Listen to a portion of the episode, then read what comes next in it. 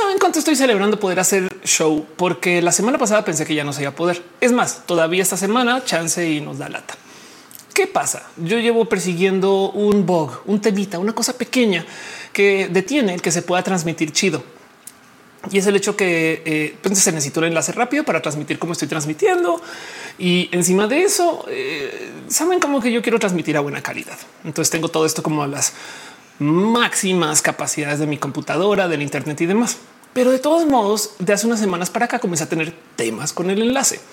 Y entonces em, se puso un poquito complejo porque no sabía bien qué era. Pudo haber sido mi compu, pudo haber sido algo en el setup, no? Y y, como sea, eh, hace nada me sucedió que pues, saben que es hora de, preguntarle a mi proveedor de servicio Internet, no? A lo cual entonces me dijeron, ok, sabes qué, Ofelia? Em, y es que además fue en automático. Les escribí y de una me dijeron no, no, no, no, no, no, no. O sea, tú llevas mucho tiempo con nosotros y tu modem acá está registrado que es el modem más viejo que se puede tener.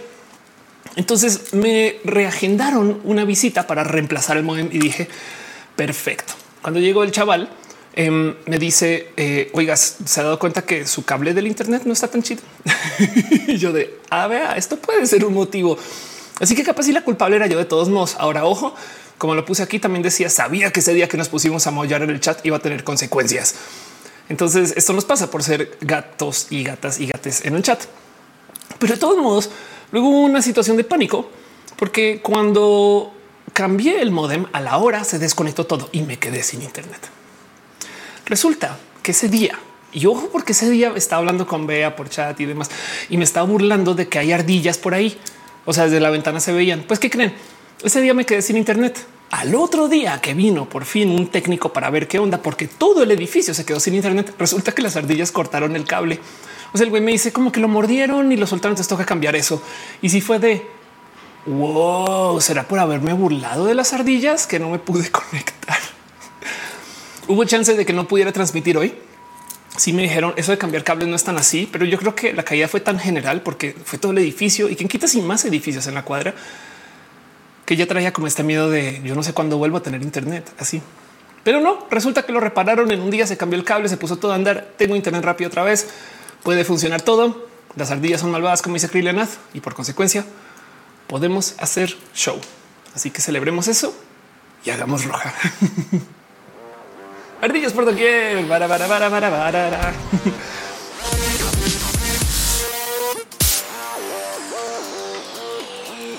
Gente bonita del Internet. Sean ustedes bienvenidos a Roja, el show que se hace desde mi casa, que yo pongo a andar, por conecto, desconecto, intento hacer que todo funcione y que también me toca hacer tratados internacionales para mantener la paz con las ardillas antes de que suceda algo grave y nos quiten roja de por siempre. Este show que yo trato de poner a andar solamente porque quiero que funcione y donde nos damos todo tipo de problemas porque nos queremos. Nos vemos una vez a la semana, justo después de los lunes, porque los lunes son un día medianamente traumático, la neta. Entonces la idea es reunirnos acá, darnos un poquito de cariño, un poquito de amor, darnos acá un poquito de no es tan grave, no pasa nada. Y entonces sobrevivimos así hasta la próxima semana. Pero bueno, yo hago los cambios de cámara, yo hago los guiones y ojo, sí quiero dejar en dicho, ese show funciona porque ustedes me dan muchas manos. Primero que todo vienen Dice Abril Terrazas cada vez más roja. Exacto. Cada vez me están haciendo ustedes más roja a mí. Cuando yo arranqué este show no era tan roja como le ven. Pero también este show tiene mucho apoyo, mucha ayuda y mucho amor porque estamos transmitiendo en varias plataformas. Estamos en youtube.com diagonal of course, facebook.com diagonal of course, twitch.tv diagonal of course y mi corazoncito diagonal tú. gracias por venir y de paso gracias por compartir que estamos en vivo. Si pueden tuitear que estamos acá, se agradece mucho.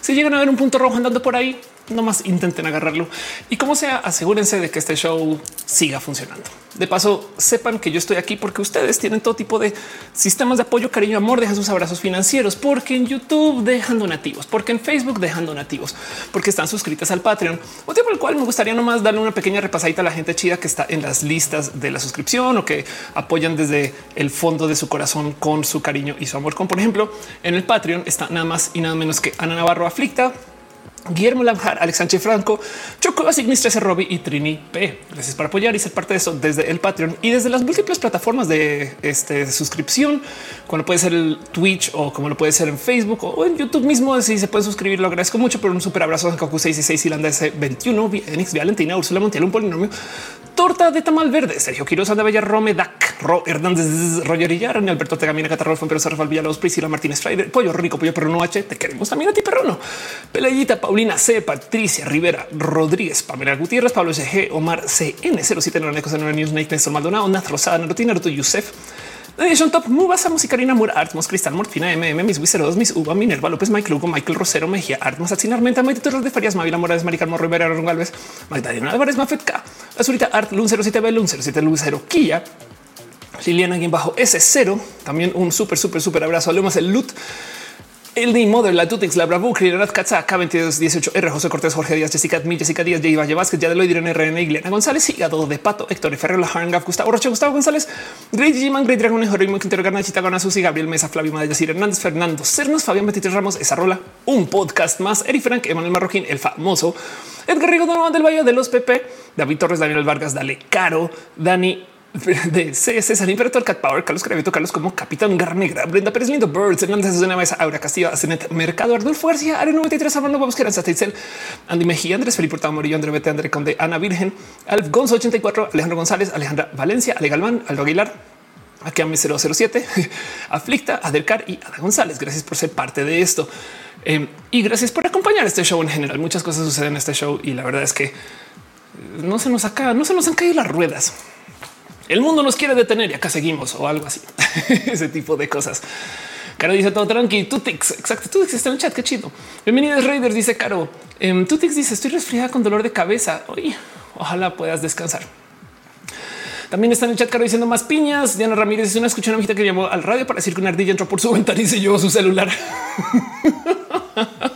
Exacto. Eso es lo que digo que pasa que las ardillas sí son malos. Bueno, saben que no, no, no, no, yo no voy a decir eso. Las ardillas son lo mejor que hay. Gracias al mundo de las ardillas tenemos todo el Internet, el celular, eh, tenemos la mejor comunicación posible. Y saben que las, mejores nueces no se las queremos quitar las ardillas, hacemos nuestras propias nueces. Gracias de verdad por ser chidas y estas cosas.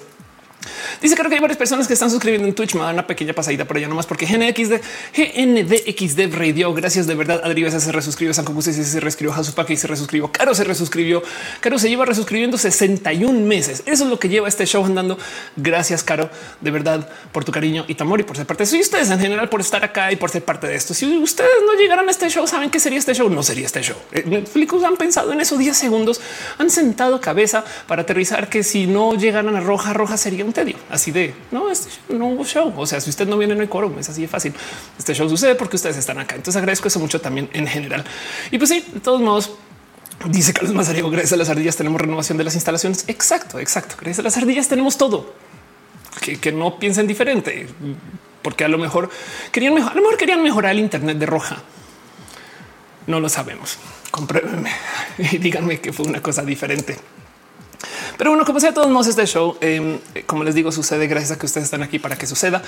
Y hoy vamos a hablar de un tema en particular que me pidieron ustedes. De hecho, me dijeron, no, le puedes hablar de esto. Sí, claro que puedo hablar de eso. Dice Caro, piñas, piñas, piñas, piñas para ustedes. Gracias por acompañar y gracias por estar acá. De paso, si ustedes me pueden regalar un pequeño tweet diciendo que están acá, también se aprecia mucho, no es obligatorio, pero la verdad, verdad es que eh, ayuda mucho para que la gente sepa que el show están dando. O sea, en últimas hay gente que va a llegar raro en una hora y va a decir no me notifico, se los prometo. Es una promesa, Ophelia.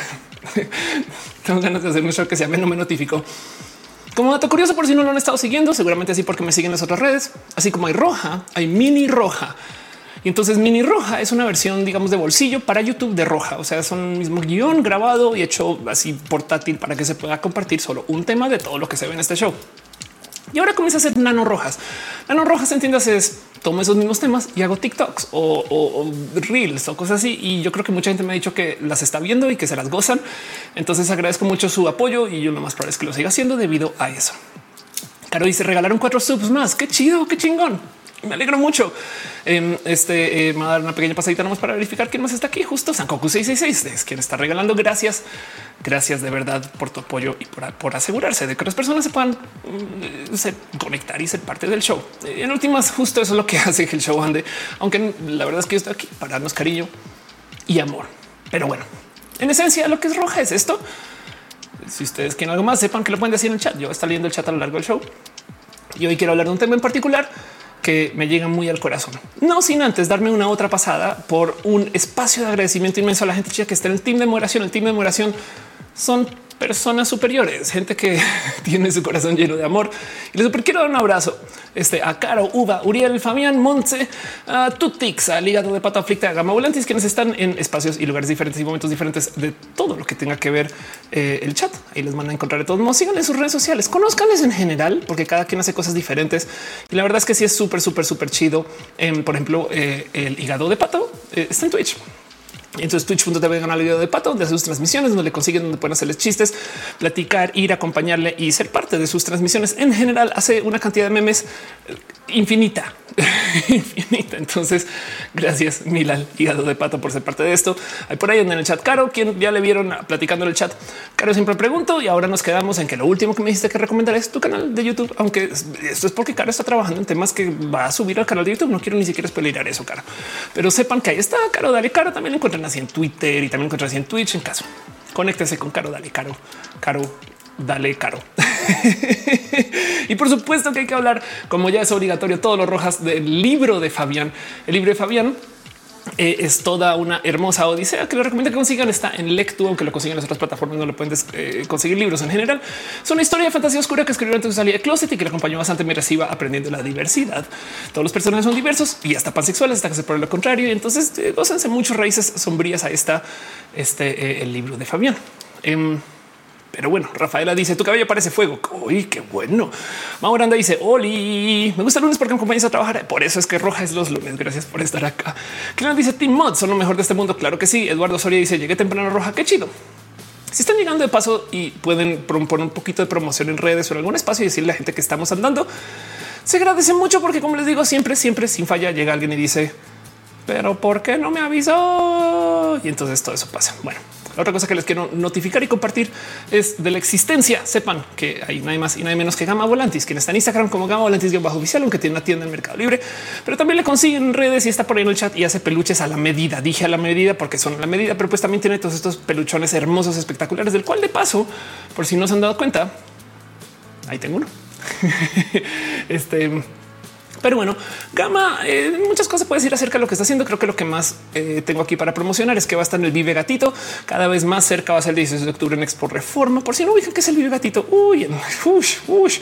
Pero bueno, ahí la van a encontrar de todos modos. Y si quieren hacer un peluche a la medida de algo, o si quieren una de estas este, eh, libretas de, de o en español, también le consiguen. Son cosas hermosas que hace literal de sus manitas y las hace re bien de súper buena calidad. Eso lo digo con fe de experiencia. Conozcan, está por ahí en el chat. Pero bueno, más Salvadora dice y llegué. Ángel Corporación no es bien grita por la ventana que ya comenzó el programa. Exacto. Ángela Santa Cruz dice mis taquitos llegaron justo a tiempo para ver roja. Isaac dice Adel Vilcova. Total. Dice Tina Valentina, pobre pato que se quedó sin hígado. Si es verdad. Pues bueno, la otra cosa que tengo para compartirles a ustedes es que Dumix, eh, este es o como le decimos de San Dumix, em, también está andando. Que es Dumix? Es una comunidad de UXers que tiene una visión de la diversidad eh, para la gente que no sabe qué es, ser UX. Esto es ser mm, ingeniería de interfaces UX, User Experience. Y entonces, em, en, esencia, están comprometidos con el aprendizaje continuo y están haciendo tipo de cosas, no más para que se eh, sumen un poquito al proyecto eh, o para que vean lo que están haciendo, sepan que están aquí en Dumix. Y entonces aquí están haciendo un cursito en septiembre. Em, eh, este que se llama ¿Cómo carajos hago una entrevista? Que este ya pasó. De hecho, no mentiras. Entonces saltémonos eso 10 segundos y más bien preguntémonos a la gente chida de Dumix que andan haciendo en la vida, pero sepan que aquí están este twitter.com de una Dumix, gente chida, bonita y hermosa que están ahí en Team Mods. Oscar dice que te ves súper elegante con esa ropa. Muchas gracias. Carlos Carrito dice ya pedí el consumible a esperar. Exacto. Y Landa dice te quiero yo a ti y solamente quiero recalcar eso un poquito. Roja va a estar aquí. Bueno, yo por mucho tiempo. Pero Roja, el show va a estar aquí también por mucho tiempo. Esperemos unas tres horas largas, ojalá antes de cuatro. ¿Por qué cuatro? Porque cuatro es el techo máximo que YouTube nos da. O sea, después de cuatro YouTube se vuelve calabaza. Entonces lo trato de cortar ahí, pero De aquí entonces, como vamos a estar un buen de tiempo, les invito a que hagan lo que hacen normalmente los lunes. Que ustedes que, que es que yo juego Overwatch 2 y me quejo del de nuevo sistema con el cual cobran los personajes. Entonces, pues eso hacen. Si ustedes juegan otro videojuego, juegan lo, que se pongan roja de fondo. Aquí nos acompañamos. Si ustedes cenan, comen, si ustedes consumen lo que sea que consuman, nadie les va a juzgar. Consúmanlo, pónganme en la pantalla, háganse a gusto. Vamos a nerdear durísimo y deli y vamos a hablar de temas que normalmente no se discuten mucho porque la gente con la que colindamos no quiere nerdear de estos temas, pero roja aquí nerdeamos más allá donde sea socialmente aceptable. Y como dice Caro, mientras las ardillas lo permita, Vamos, va a haber roja hoy. Pero en esa rola hice un día una vuelta a mi canal, prometo que lo hago. Monserrat Morato dice llegando. Gracias, gracias por estar acá. Bien ve, como dice Caro, bien ve al show. Y entonces, no sin antes seguir con todo esto, estoy haciendo un poquito como de promoción desvergonzada porque son cosas que hay que mencionar. Sepan ustedes que ya comenzó nada más y nada menos que la convocatoria o más bien ya pueden conseguir ustedes sus entradas al evento más chido de Halloween. Y lo digo porque sí va a ser un evento muy chido, que es el Halo Queer de ELA Festival, eh, quien es el ELA México Lesión Festival. Este es un evento que literal va a ser una noche traviesa, edición Halo Queer y ojo, como dice acá, el dress code es BDSM, leather, Dark y Vampire. Es un espacio seguro. Entonces chequen de qué va toda la cosa. Es un espacio que quiere tener todo esto que puede eh, asustar mucho, no? Porque no mames, como que BDSM, sí, BDSM, pero en un lugar seguro, sobre todo para la gente LBTQ o eh, no binaria. Em, y eh, entonces, si bien pueden ir a la festivalmexico.com y verlos. Aquí está el enlace para los boletos. También está aquí en el Eventbrite por si quieren. ¿no? Entonces, dice acá, prepara tu outfit a la primera noche traviesa edición Halo Queer. Una noche para sacar tu lado BDSM, Darky, Leather y Vampires con espacio seguro LBTQ más Envy con les DJs de tecno y perreo más pago. Los tres outfits más hot se van a llevar una botella y aquí estás. Les comparto que esto va a suceder. La verdad es que esto me emociona un chingo porque el tema de outfits en general, cuando eres una persona LGBT es complejo, siendo una persona trans es aún más complejo. Y entonces que, exista esto a mí me llena mucho el corazón. Pero bueno, Diana Ramírez dice: Yo te escucho mientras de pasteles. Ethan Carrera dice: Oli, eh, esa realización con el canal de Caro. Búscala como dale Caro. Eh, si sirve. Pero bueno, el caso es, yo le tengo mucho cariño a todo lo que hace la México. La verdad es que es un espacio súper, súper bonito y todo esto lo coordina Bea Cravioto, que puede que esté en el chat, pero como sea, sepan que esto está pasando y se los comparto como anuncio de avanzada, porque Bea tiene anotado anunciarlos del martes. Perdón. pero sepa que se está pasando un poquito promoción desvergonzada para que nos podamos dar un poquito de seguimiento a eso. Oye, me dice llegué tras cuatro minutos, 20 segundos de tú eres mi aire. Ándale, total. Em, y dice Caro, es el del signo musical YouTube diagonal. Dale, Caro. Ah, ándale. Perfecto. Oscar Yanis dice amor y cariño. Gracias por estar acá, Oscar. Y pues justo de nuevo vamos a arrancar este show con calmita. Prepárense, tengan a la mano todo lo que quieran tener para consumir o vayan pidiéndolo. Siéntense, háganse a gusto porque este show va para rato y aquí vamos a estar para rato. Y quiero hablar de un tema en particular que me pidieron y es el tema de YouTube Kids, para lo cual me gustaría preguntarles a ustedes si tienen recuerdos de haber visto alguna peli de chiquis muchas veces, muchas, muchas, muchas veces. Michael Soria dice: Me acompañas mientras conduzco. Qué chido. Espero que sea un vehículo y no un evento, pero bueno, o una película, no, o una así conductor de esta música clásica. Em, sí, volviendo a lo que les decía, recuerdan ver una película mucho de chiquis, no? Por ejemplo, yo me acuerdo de ver Top Gun en repeat 100 millones de veces. Em, y, no sé por qué. Saben, es más, me acuerdo tener el DVD que luego aprendí era de los primeros, no el DVD, el VHS. Y luego aprendí eran los primeros VHS de casa. Entonces, wow, mi familia que lo consiguió. Pues, mi, mi padre fue piloto por un rato, entonces también eso puede haber sido parte de, pero como sea, em, esa costumbre de nuestros padres, no me quiero quejar, no quiero juzgar a nadie, pero pues sabemos que sucedió mucho de simplemente ponernos frente a la tele y ahora tenemos tele niñera y ya, y, así nos criamos y miren, salimos medianamente bien. Entonces no está tan grave, pero eso sucedió. Y entonces quiero hablar un poquito de eso, del que la tele niñera de hoy está en un lugar muy diferente que la tele niñera que nos tocó. Pero bueno, paso la aplicación super hiper mega profesional para comenzar el show y vámonos con lo que es este show.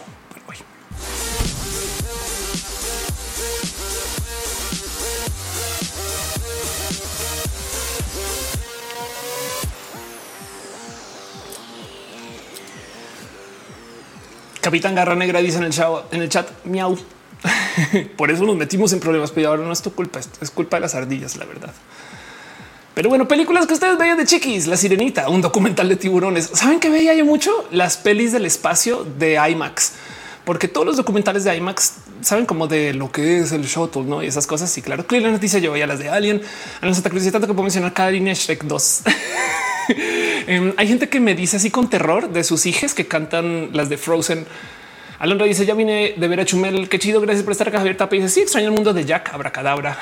Era un niño darks que dice yo veía mucho volver al futuro, el libro de la selva. Kalina Pryor decía siempre hay un documental de Discovery Channel de los truenos porque me daban miedo, pero porque lo ves mucho y te daba miedo.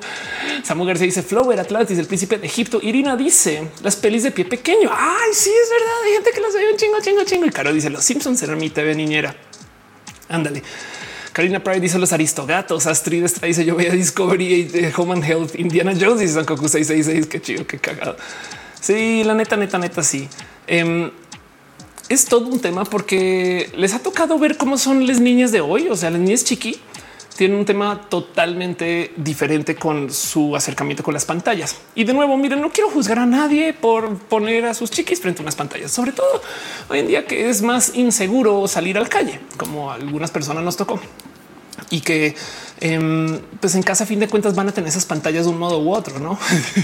dice Grigori Krasov, ah, la de todos los perros van al cielo, ándale. Monserrat Morato dice que es el mundo de Dickman. Tienen Ramírez, yo vi a Academia de Policías, hasta me regaló una peli y me cumple, ándale.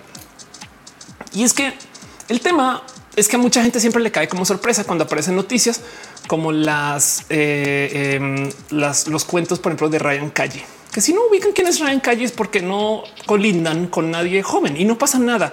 Yo también me enteré después. Yo la verdad es que no hay nadie joven en mis cercanías, pero cuando vi estas noticias, pues sí, esto, esto lo hemos escuchado en uno que otro lugar. Ryan Calle es un chamaco que literal gana una cantidad titánica de dinero como youtuber. Entonces em, tiene nueve años.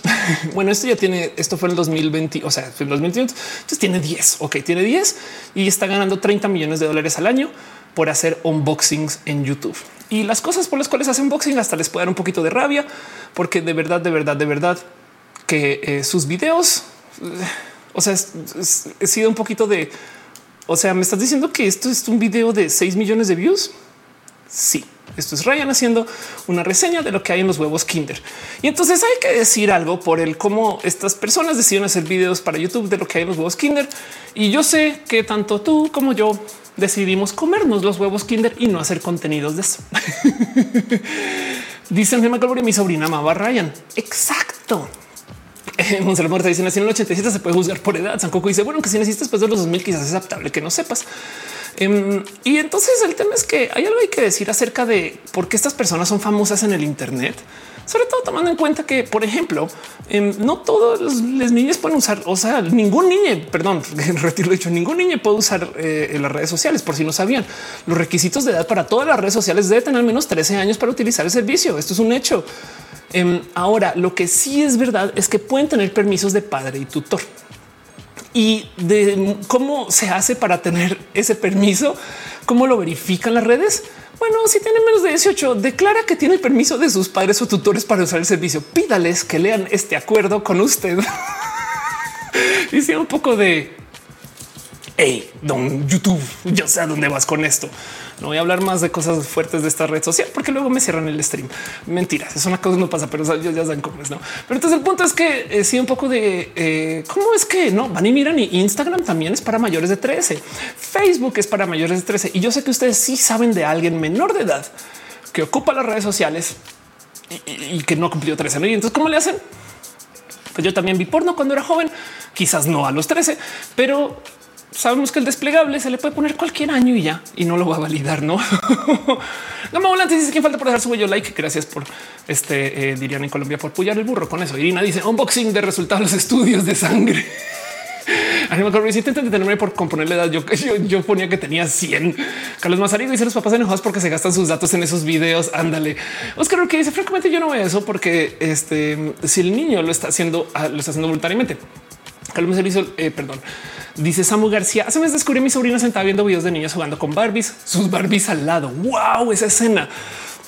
yo a veces me sorprendo mucho y lo he hecho, lo he hecho de vivir ese momento donde tú estás con una mascota y a la vez estás viendo videos de otras mascotas. No es como de tienes un gato enfrente, pero no estás jugando con ese gato. Estás viendo videos de otros gatos. No es como hey, si se estará claro. Yo prendo que nací en 1820. Total. Eh, sí, em, este y el tema es que esto es todo un tema, no? Porque la verdad es que, a ver, volvamos a este video de Kinder, nomás para, para que entiendan em, lo, lo, grande que es esto y lo grande que son estas cosas en YouTube. Ustedes, como no viven de YouTube, no les culpo por no tener estos como cálculos en mente, pero pues yo, por supuesto, que siempre que veo estas cosas, automáticamente voy a mirar. Este video tiene 6 millones 700 mil views. Vamos a adivinar y decir que consiguió eso en dos meses o en un mes y medio, porque quiero ser medianamente conservadora con mis métricas y decir que en el primer mes hizo 3 millones de views y luego a la larga hizo los otros tres.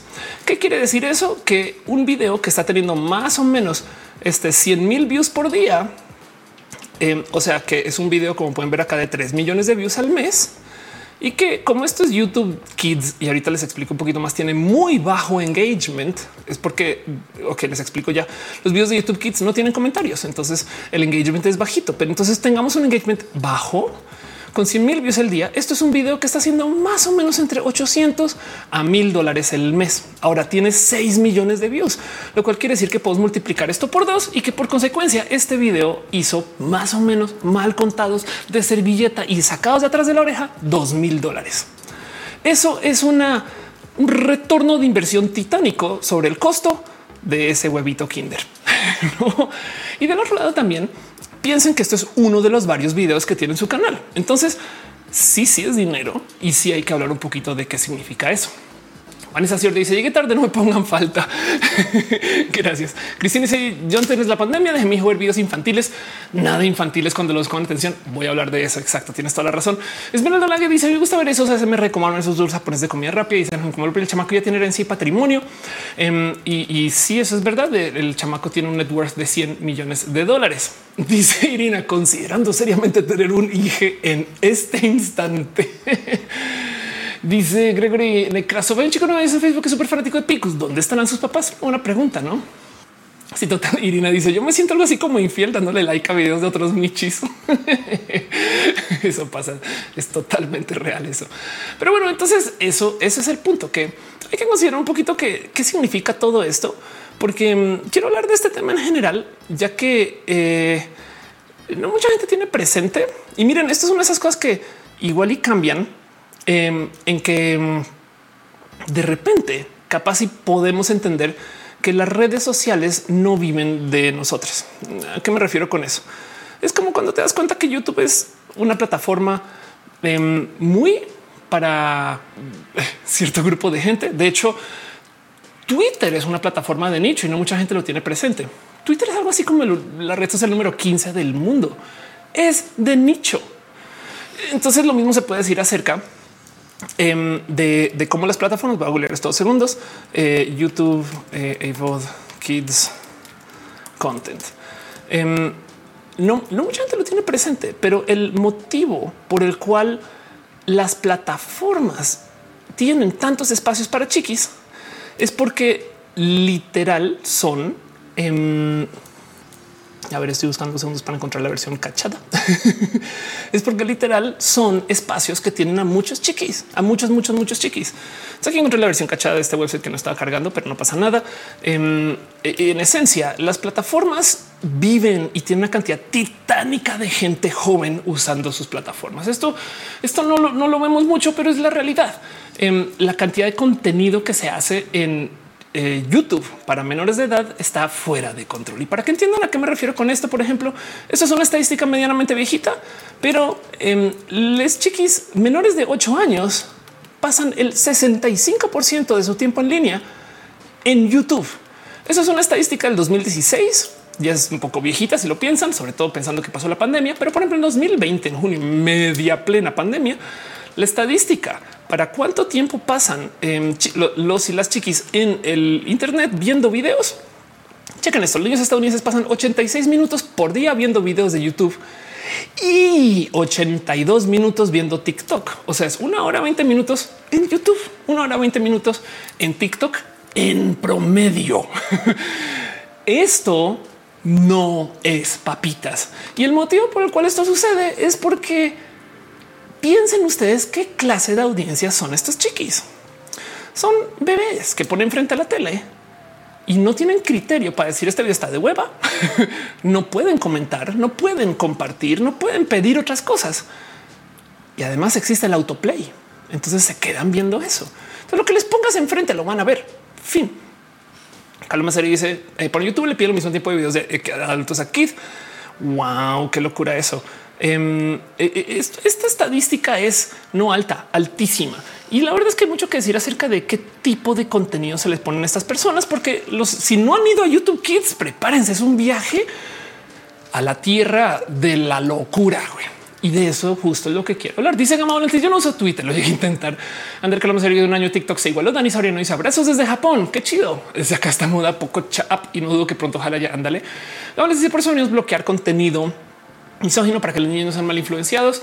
Eh, Claire dice eso del video de otros michis en vez de jugar con el tuyo es como mandar a dormir a tu sim en vez de ir a dormir tú un foco. Monserrat Morato dice me están ganas de ponerse a pagarse la uni desde ya. Eh, Julio Sierra dice Oli, ya vine. Gracias por estar acá. Dice caro tres horas al día. Eso implica que en 15 años se retiró de hacer TikToks y subir videos a YouTube. Sí, total. La verdad es que es un chingo de tiempo todo ese tiempo viendo estos videos. Entonces, con esa audiencia en particular, por supuesto que las plataformas van a tener un espacio específico, no? Y hay mucho que decir acerca de qué pasó con todo esto. Este video de paso de nuevo me pidieron hacerlo. Le estamos hablando por dentro roja. Alguien me dijo, oye, pero no que YouTube Kids, una bomba, no sé qué. La verdad es que ya no tanto, em, pero de todos modos algo cambió en el 2020. Em, dice Isaac, se puede cambiar el apellido. ¿Dónde sería? Chocos dice no supone que no hay anuncios en Kids, cómo monetizan. Ya voy con eso, no te preocupes, porque justo lo que sucedió es que cuando esto se monetizaba libremente, la gente no abusó, abusó mal, pero mal, mal, mal, mal, mal. Porque hay algo que decir acerca de qué tipo de contenido son. Hay una TED que es brutal. Ojo que es una TED, no es una TEDx. TED son, digamos que las grandotas. TEDx es las que hacemos nosotras personas que estamos un poquito más cerca de la tierra, aunque todavía TEDx tiene su tema y su cosa y su cuento, pero TED son, o sea, es un evento grandote al año que es muy, muy, muy exclusivo y que solamente se hace para poquitas personas. Em, entonces que se haga esto como TED ya fue genuinamente impresionante. Y esto es una viejita. Ojo, lo importante aquí, porque porque el 2018 acerca de la pesadilla que son los videos de YouTube Kids. Y justo la pregunta que se hace este chaval acerca de estos videos es quién está haciendo estas cosas, no? Porque em, es verdad que si te pones a preguntar el si vamos a YouTube Kids y te preguntas el de dónde vino todo esto, la verdad es que es muy rápido el ni carajo idea. No, como digo, no, tengo ninguna idea, no tenemos ni idea cuáles son los motivos. Y entonces em, lo que propone, que me parece así como bien profundo, es que dice tenemos gente que está haciendo contenidos, quién sabe para qué, quién sabe con qué, con qué motivo y con qué misión, que está, está robando contenidos de otros lugares con tal de darle una suerte de forma de información a estos chiquis. Estos chiquis no tienen opción sino más que verlo. Y lo que dice es noticias falsas para niños. Básicamente es una analogía, pero así las cosas. Joaquín Vilca dice anécdotas. El compañero mejor amiga le regalamos una piña y una piña colada para descubrir que no le gusta la piña. Total. Y Lidan dice está lleno de Spider-Man y esa de Frozen. Eso es verdad. Em, dice Andrés Castillo roja volvió a ser roja. Exacto. Cada vez más roja. Gracias a ustedes. y, dice justo ya que vamos a hacer roja kids. Un poco eso puede acabar sucediendo. Entonces, volviendo al punto es hay un sinfín de gente que sube contenido de caricaturas a que no les pertenezca nomás para crecer sus audiencias, porque la idea es hacer cuanto contenido sea posible y que el algoritmo diga hoy si está chido, no?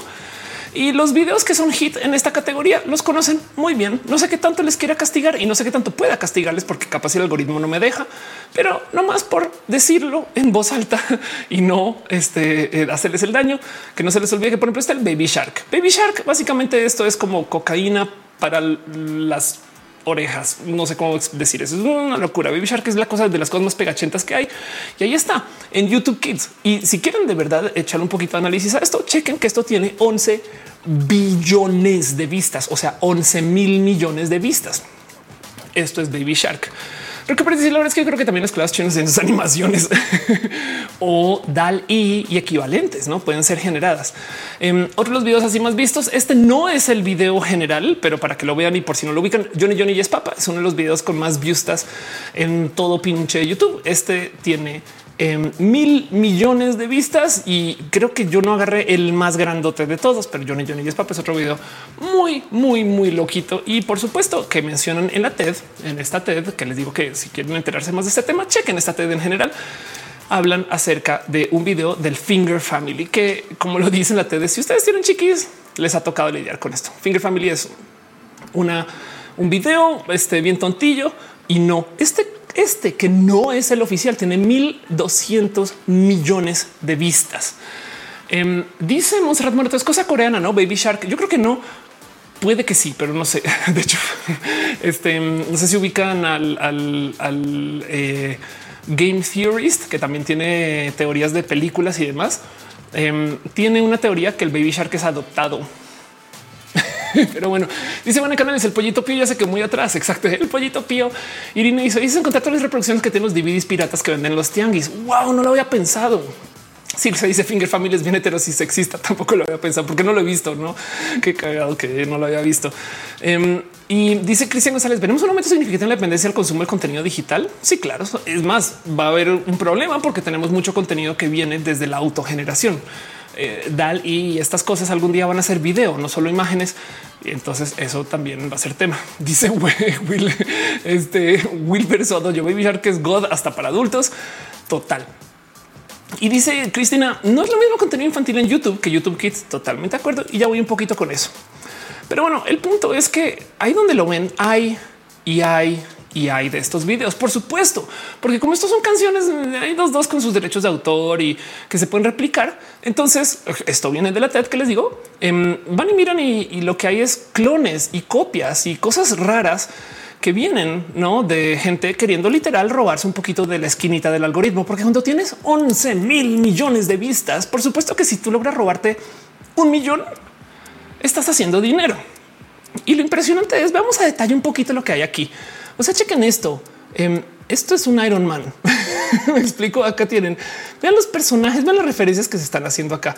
Y estas son las que son sanas. La verdad es que em, me puse a buscar un poquito acerca de eh, eh, quién hace estos videos y por qué o, qué tipo de videos hacen. Y, me encontré, pero de absolutamente todo esto también aparece en esa TED que les digo.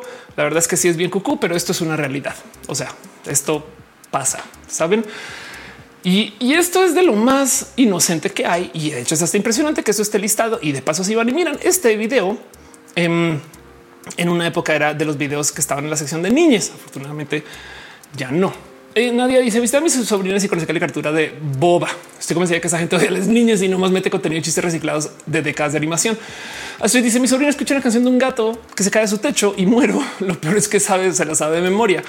Sí, exacto. Y entonces sabes, hay un algo ahí de él. quiénes son estas personas y por qué. Y yo digo, no les miento que, pues, por supuesto que si es gente que está tratando de rascar al algoritmo, pues va a ser ese tipo de cosas. No es como si esto genera views, genera dinero. Si genera dinero, va a ver quién lo hace. Carlos Mosterio si alguien puede pensar en las niñas. Esmeralda la que dice no habías hablado sobre que inteligencia artificial subían esos videos. Sí, exacto, total. Es que podemos hasta decir que esto ni siquiera lo hacen seres humanos, sino son inteligencias artificiales que generan un chingo de estos a ver cuál pega y no tienen filtro alguno de qué tipo de contenidos generan, no? Dice Irlanda y eso sí son los niños que lo ven. Entonces, esto, como les digo, es todo un tema. Hay algo hay que decir acerca del qué significa que esto se esté generando, porque la verdad y el por qué digo yo y hablo de esta TDX como algo que ya pasó, pero que no es tan vigente ahorita, es porque esta TDX, como les dije, se hizo en el 2018. Hay que verla, la recomiendo. Sí, habla mucho de esto, pero la verdad es que en el 2020 apareció una cosa que se llama Copa y eso era un poquito de esto hay que hablar. Que es el Copa? Es una ley em, para proteger la privacidad de las niñas. Entonces, de protección de la privacidad en línea de los niños. Y el punto aquí, y para que entiendan el por qué no es lo que pensamos y el por qué quería hacer este video, es porque es la ley de protección de la privacidad.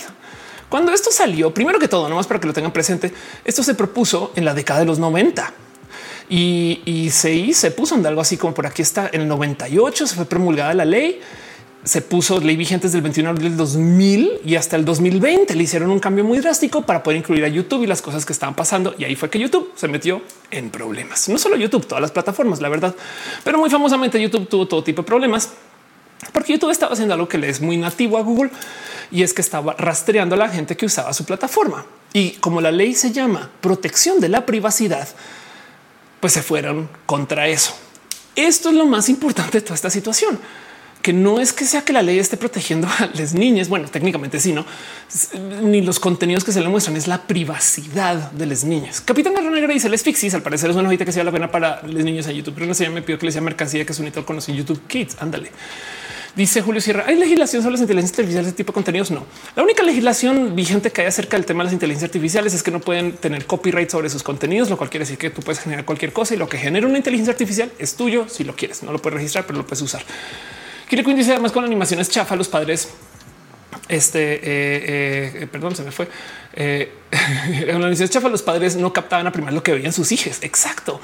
Y se lo estuvo. ¿Cómo es que hablan que no es el dueño del contenido? Llega un millón de views sin que el titular denuncie. Pues es que las canciones también no tienen derechos de autor. Me explico o son versiones tan modificadas de algo que ya existe eh, que igual no es como eh, eh, Twinkle Twinkle Little Star, Row Row Row Your Boat. Esas canciones no tienen derechos de autor. Entonces, si tú haces una versión para niños de eso, la puedes publicar. Y Rosy, que día tan difícil tuve. Ándale. Alexis dice uno como quiera, pero les criaturas. Total. Y entonces en la novela de esta, de, o sea, de, todo esto es que lo que acabó sucediendo y el gran cambio es que YouTube em, tuvo que modificar sus políticas y entonces introdujeron a la plataforma esta cosa que se llama Copa. Si ustedes suben contenido a YouTube, saben de qué estoy hablando. En chinga les dice esto es para niños, no?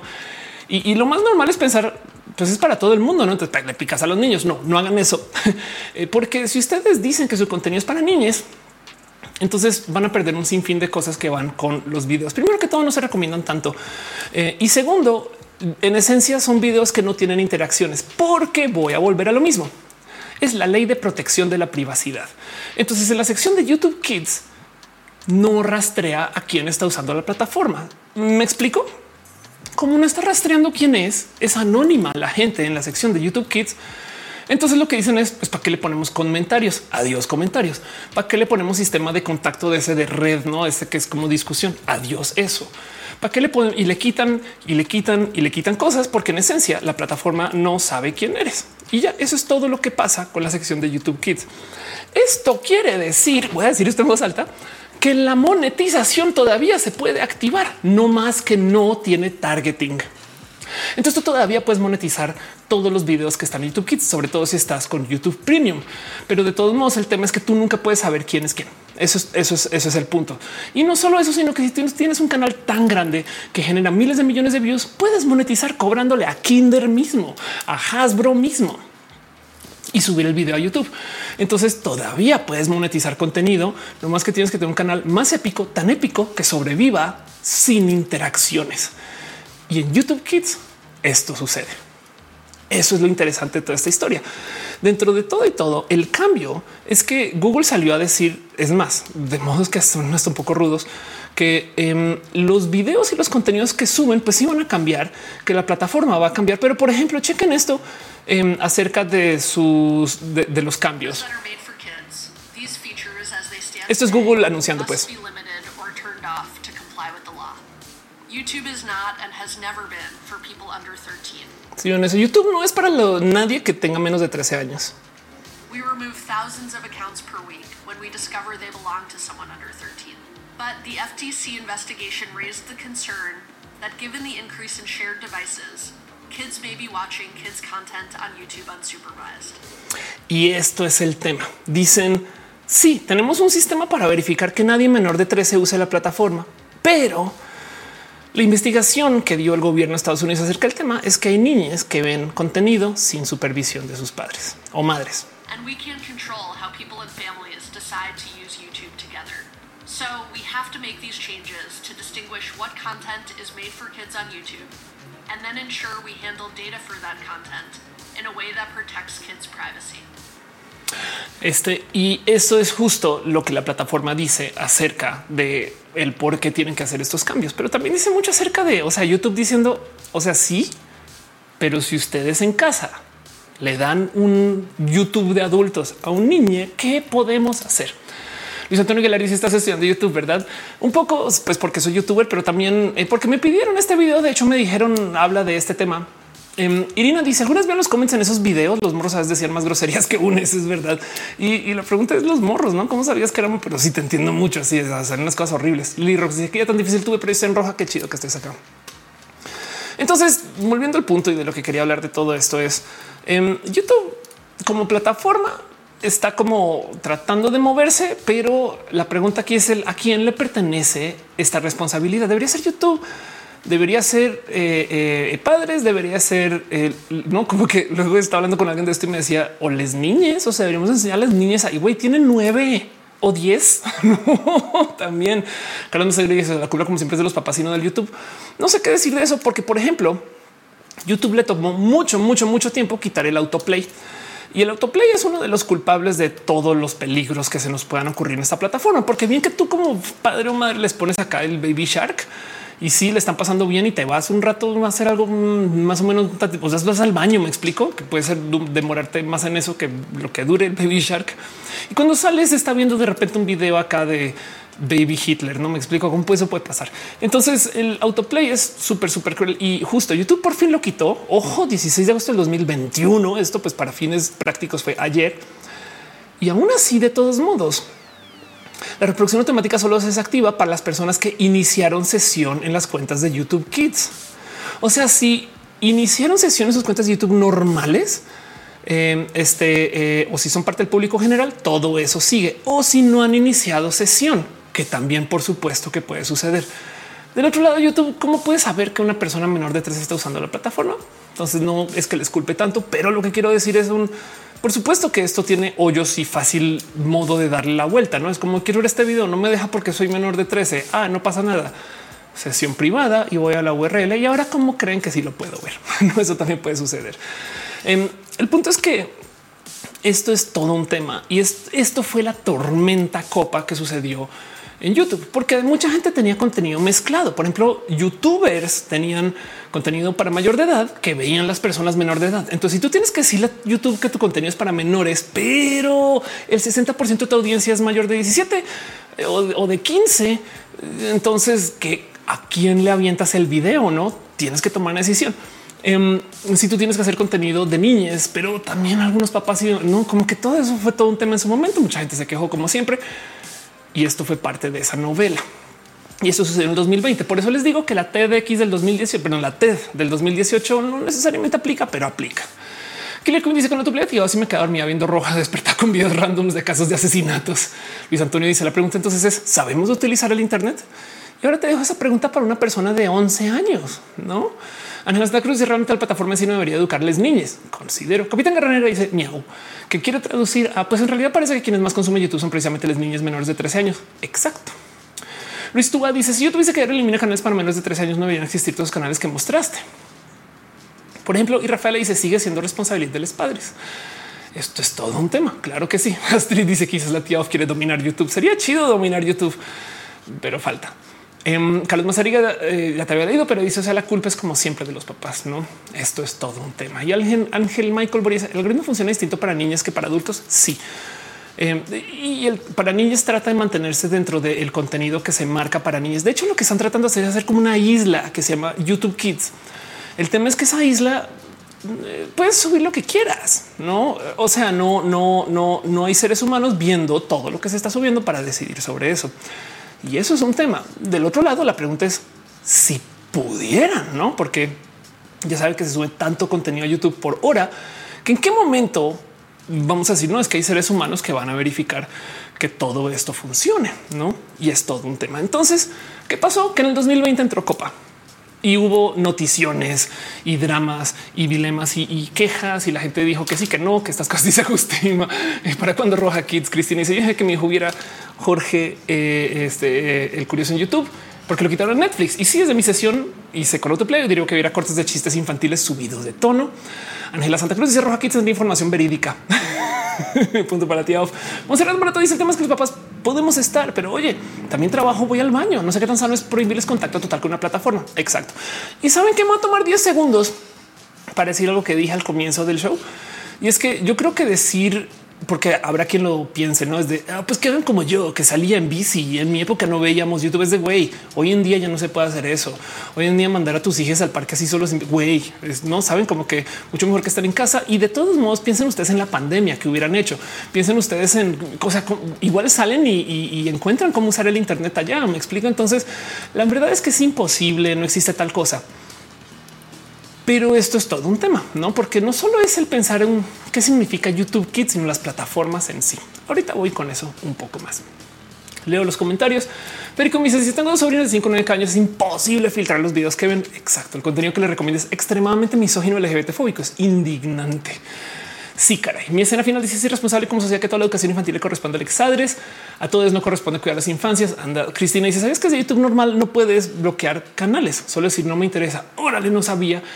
Juan dice: Yo no puedo criticar a los papás modernos que dejan a sus hijos con la tablet. Mi mamá me dijo que de bebé me dejaba frente a la televisión. Sí, claro, sí. Es que por eso digo que no ese tema de es que usan las tablets es de güey, es que es imparable. Y miren, piénsenlo así de este modo. Su círculo social usa tablets también.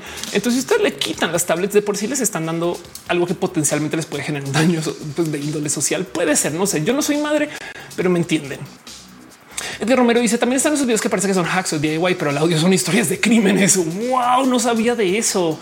No sabía de eso. Caray, van en canales. Dice si es cuestión de nuestro supervisar, pero retomando lo que hicimos al baño, volvemos al siguiente video de cosas bien random y lo peor es que les gusta, pero dan miedo.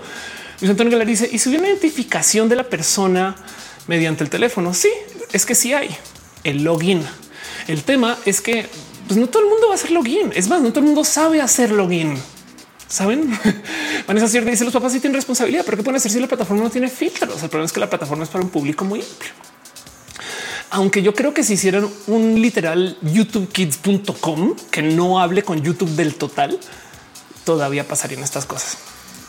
Y es que volviendo al tema, luego de la bomba de estos contenidos, cambió, cambió Google, cambió. O sea, saben como que vino, pusieron copa, quiere decir que entonces ya no se monetiza como antes, cambiaron lo que les ofrece. Hubo como un terremoto en YouTube Kids supuestamente para mejorar las cosas. Y la verdad es que sí hubo mejoras, pero de todos modos, tenemos problemas con los contenidos. Por ejemplo, primero que todo, Em, si no se puede monetizar YouTube Kids, explíquenme en qué momento Ryan Calle pasó de tener 30 millones de dólares a 100 millones de dólares en dos años. No es lo más impresionante o en tres. Em, a fin de cuentas, esta, esta cifra de paso eh, está aquí. Está Calle eh, ganó 11 millones de dólares entre el 2017 y el 2017. En septiembre del 2022, eh, sus ingresos o bueno, su net worth más bien eh, por los 100 millones de dólares, no? Entonces todavía su contenido, por supuesto que sigue siendo monetizado y monetizable. Y esto es tema, sigue siendo negocio. Entonces Copa no se trataba de quitarle dinero a las personas que generan contenidos además fidedigno para niñas, pero tú creerías que les impacta. Lo que sí es verdad es que YouTube tiene un problema, como todas las plataformas de algoritmo. Suben tanto contenido que no hay ningún ser humano que lo puede checar. Y entonces hay todo tipo de problemas porque ese algoritmo no siempre cacha todo. Por ejemplo, automáticamente trata de delimitar qué videos son de kids y cuáles no así tú lo quieras o no. Me explico. Entonces es un video YouTube dice uy, esto parece que es de kids, lo marca de kids, que me parece raro. Yo pensaría que sería al revés, que a la más mínima infracción te saca de kids, no? Pero bueno, como sea, esto fue una historia que se volvió medianamente viral este ahorita en el 2022, em, porque YouTube anotó un video de terror. Era una parodia, una parodia de una, o sea, es una parodia de terror. Pues me explico, es como un noticiero fake, por así decir, que hizo un show para niños totalmente terrorífico. O sea, la idea era asustar y la notó que era para niñez y luego no permitía que el creador cambie la calificación. Entonces imagínense, subo un, un, metraje de terror em, y, YouTube simplemente dijo ah, esto es de niños y es de no, no, no, YouTube no es de niños. No, yo digo que si no, YouTube te digo que no es de niños. y pues eso sucedió con los bots de moderación y esto es un tema. Afortunadamente esto se volvió viral y se pudo corregir, pero cuántos de estos no habrán pasado? Pues ahí sí que no. Carlos Mazariegos dice las ardillas filtran los videos que se suben. Exacto. Luego también está esto, ¿no? YouTube Kids muestra videos que promueven la cultura de las drogas, las armas de fuego para niños pequeños y esto ya lo sabemos si lo han visto y si no, pues saben de qué hablo, ¿no? Estos, estos videos que parecen ser de niñas, pero que tienen unas cosas que dices, ¿quién hace eso? Y es que yo sí me hago la pregunta, ¿quién hace eso? Monserrat Marta dice también ha ayudado el millón. ¿En qué momento los streamers eh, crías se vuelven el objeto de ganancias con los papás? Ah, ya voy para eso. Eso también es otro tema. Alguien me dice, creo que va a empezar a facturar en YouTube. Quito en el macro dice YouTube. No me dirán cómo debo clasificar. Total, Vanessa Cior dice los papás sí tienen responsabilidad porque puede hacerle plataforma no tiene filtros. Y Rafaela dice sí, pero pueden limitar el tiempo que usan como nuestros padres con la tele. Eso es verdad que también es tema. Y entonces, como sea que lo vean, el tema es que eh, esto es tóxico desde todas las esquinas, justo como dice Monse Marato. Tenemos primero que todo el tema que YouTube gana dinero de esto. Saben? O sea, si tiene una plataforma de anuncios que tiene un chingo de tráfico más que el tráfico que no es de kids, eh, van a permitirlo de un modo u otro y tratar de frenar las toxicidades a lo más que puedan, pero lo van a permitir. Y luego del otro lado tienes tú que eh, para familias dentro de todo y todo medianamente funciona, no porque hay muchos videos que no son esos videos tóxicos. La otra cosa es que eso de hacer contenidos para niñas es tóxico en que también genera todas esas cosas que vienen con la atención, que puede ser tóxico desde cómo sus padres lo consideran o desde cómo las niñas lo consideran y lo viven. Bien que podemos hablar acerca de cómo Nickelodeon abusó de tal actriz, libro famoso que aparece ahorita, o de Britney Spears y estas cosas. Pero también hay algo que decir acerca de cómo es todo un tema que se ocupen niñas en redes sociales para contenidos. Y mira, nomás para agitar las aguas ahí un poquito, les dejo ahí la pregunta de qué es o cómo ven ustedes cuando, por ejemplo, una mamá comienza a subir videos y fotos de su chiqui recién nacido al Internet y entonces le crea sus redes sociales porque qué ternura y comienza a alimentar esas redes sociales con todo el álbum de crecimiento. Capaz el niño se cayó un día y ese video se volvió viral. Entonces ahora tenemos un tema donde esos niños ya son famosos y, son famosos por una red social que nunca pidieron. O sea, ¿cómo es? ¿Cuál es la etiqueta ahí? ¿Se les entrega la red social cuando ya sean mayores? Y a lo mejor se les entrega y son influencers con una cuenta verificada con dos millones de followers, saben? Y todo el mundo ya sabe quiénes son y dónde viven y cosas. Y, son güey, yo no, pedí que estos videos de yo creciendo estén en público. Es más, hasta que oso. yo sé que hay fotos que son chidas de nuestras niñeces, pero también las publicamos nosotros a nuestra voluntad.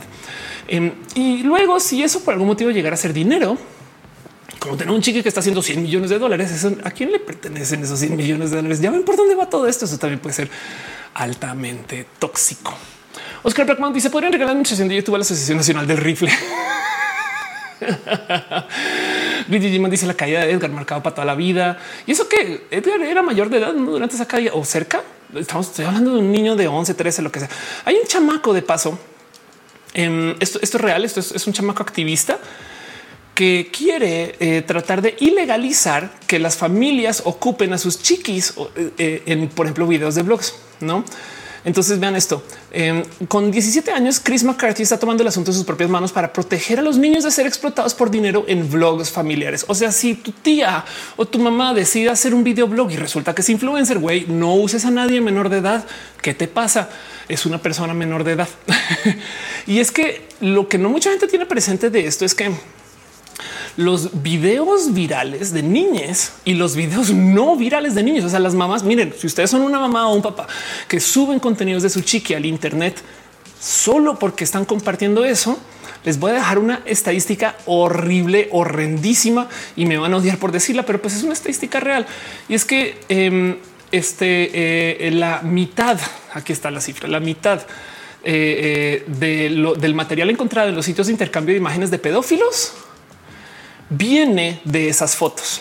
Ok, entonces esto ni siquiera son gente haciendo contenido y dinero con sus chiquis, no más que hay otras personas que se dedican a levantar todas estas fotos de todas esas redes sociales de menores de edad para luego distribuirlas en sitios de intercambio y explotación infantil, porque ya están en el público.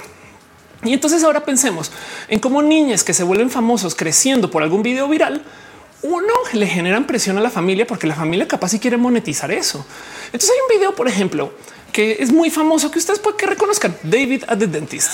Este video es un video más para que entienda que tiene 141 mil 300 millones de vistas y es uno de los videos más vistos de YouTube. ¿Lo conocen? Claro que lo conocen. David at the dentist es un meme, es un meme inmenso. Porque este está anestesiado y pues pierde ahí un poquito ¿no? sus cabales. Muy famoso este video, sí, muy entretenido, sí, pero si nos queremos poner bien moralinos o moralinas acá, también podemos decir, oigan, esta persona drogó a su hijo para conseguir puntos del Internet, porque en ese entonces no estaba monetizado. Saben y decían, porque wow, qué es esto? Hay un video también que fue uno de los videos más vistos de YouTube de la historia que se llamaba Charlie Beat Me. Este fue de los videos más vistos que hay. Y esto es todo un tema, porque como se volvió famoso este video, ya lo bajaron de paso. Yo aquí lo estoy mostrando, ¿eh? ya lo bajaron, pero el tema en un error tipo este eh, eh, just punto dos. Pero el punto es que es que Em, estos chiquis se volvieron requete mega turbo hiper famosos y la gente les comenzó a seguir, a seguir el hilo. Y ya les dije que hay websites que recopilan esta información para esos chiquis. Em, como que también la gente comienza a perseguir a esta gente. Dice Alfonso, el meme de las niñas soplándole las velas. Entonces la fama es viciosa, dañina, tóxica y si no es a propósito, o sea, si tu mamá sube un video de tú haciendo una estupidez y se vuelve viral y le consigue dinero a tu familia, eso trae un chingo de toxicidad. Ahora le consigue dinero a tu familia. No quiero solucionar que es bien o que es mal, pero solamente quiero decir que esto es parte de la toxicidad con la que estamos lidiando, no? Rick dice que el canal de canal de Family Blogs, la mayoría son súper creepy y desagradables con los peques. Claro, hay una cosa extra que se puede decir de este tema eh, y es que, por ejemplo, dentro de este proceso hay gente que se burla de sus familiares que son neurodivergentes. Si les dijera la cantidad de videos que hay de gente, por ejemplo, que está en el espectro autista y que la familia graba los videos de cuando tienen, no sé, em, eh, eh, un tema de hipersensibilidad con la luz o, sensorial, no? Y es como de hey, no te burles y menos lo pongas en el Internet por puntos, no? O sea, vaya que digas es que ese video generó 10 mil dólares para la familia y eso no, porque es que cambiar la dignidad de la familia, la privacidad por 10 mil dólares. Todavía diría no sé bien qué pensar de eso, pero no quiero meterme a este espacio moral y no solamente quiero decir esta es la toxicidad con la que estamos lidiando.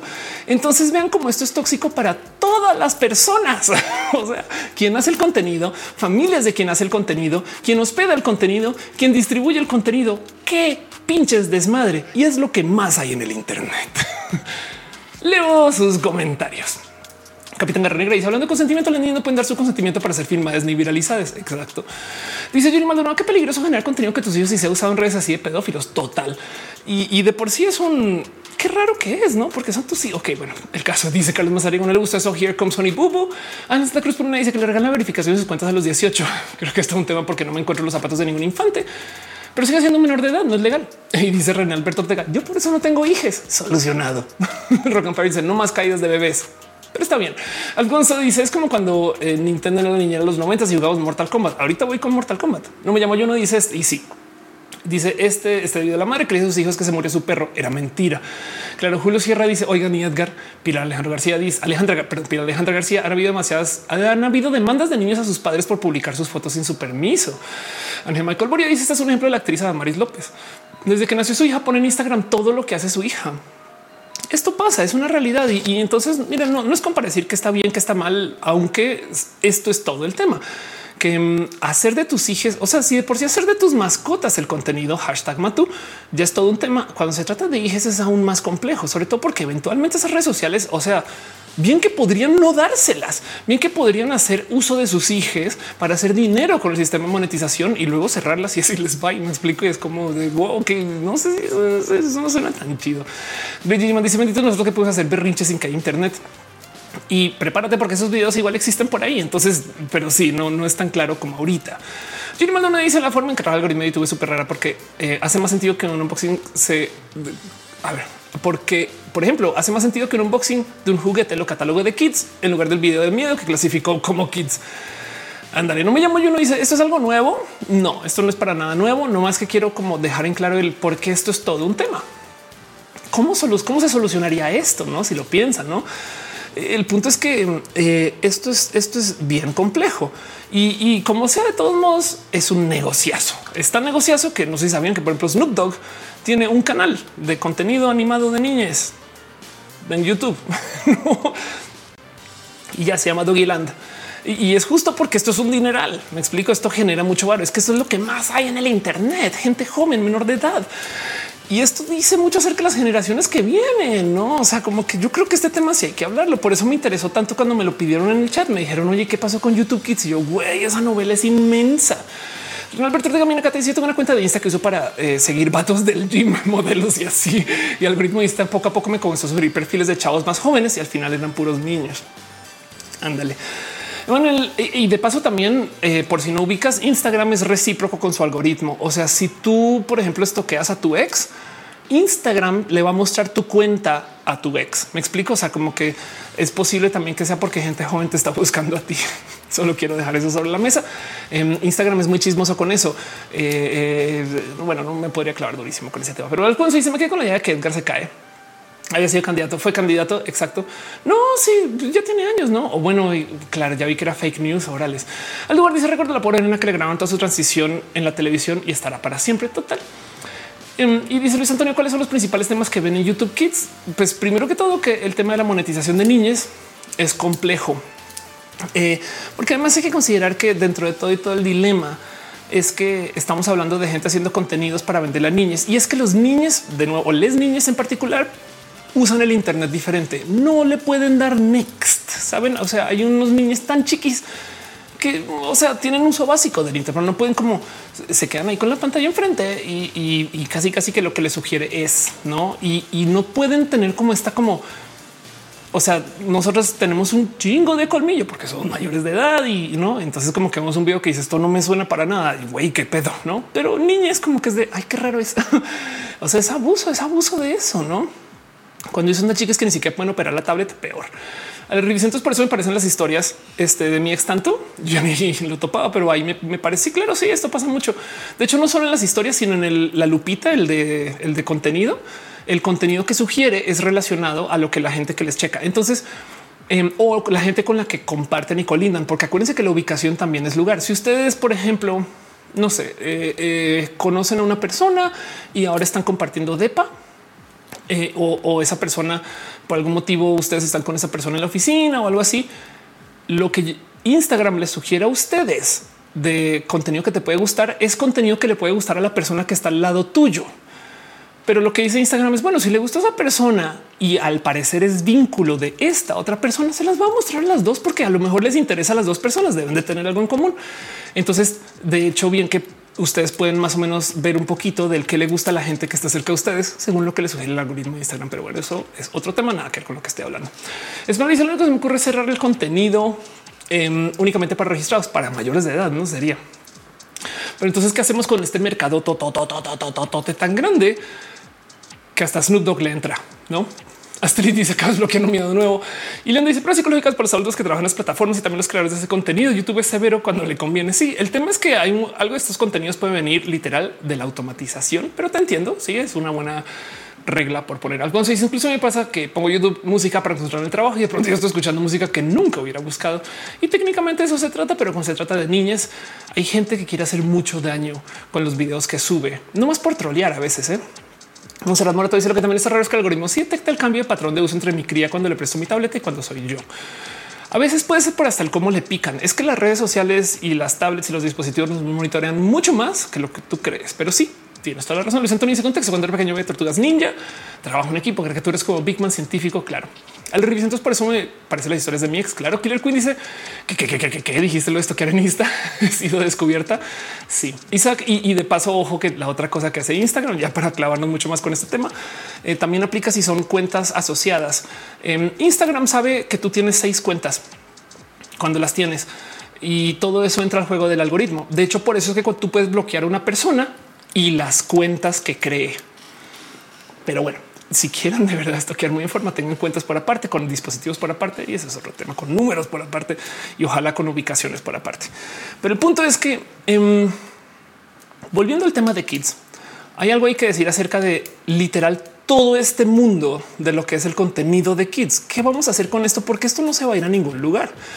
Y de hecho, estamos hablando mucho de que no, que YouTube hace esto, que YouTube hace aquello. Y es que no solo es YouTube. Esto es un problema generalizado de todo el contenido de niñas.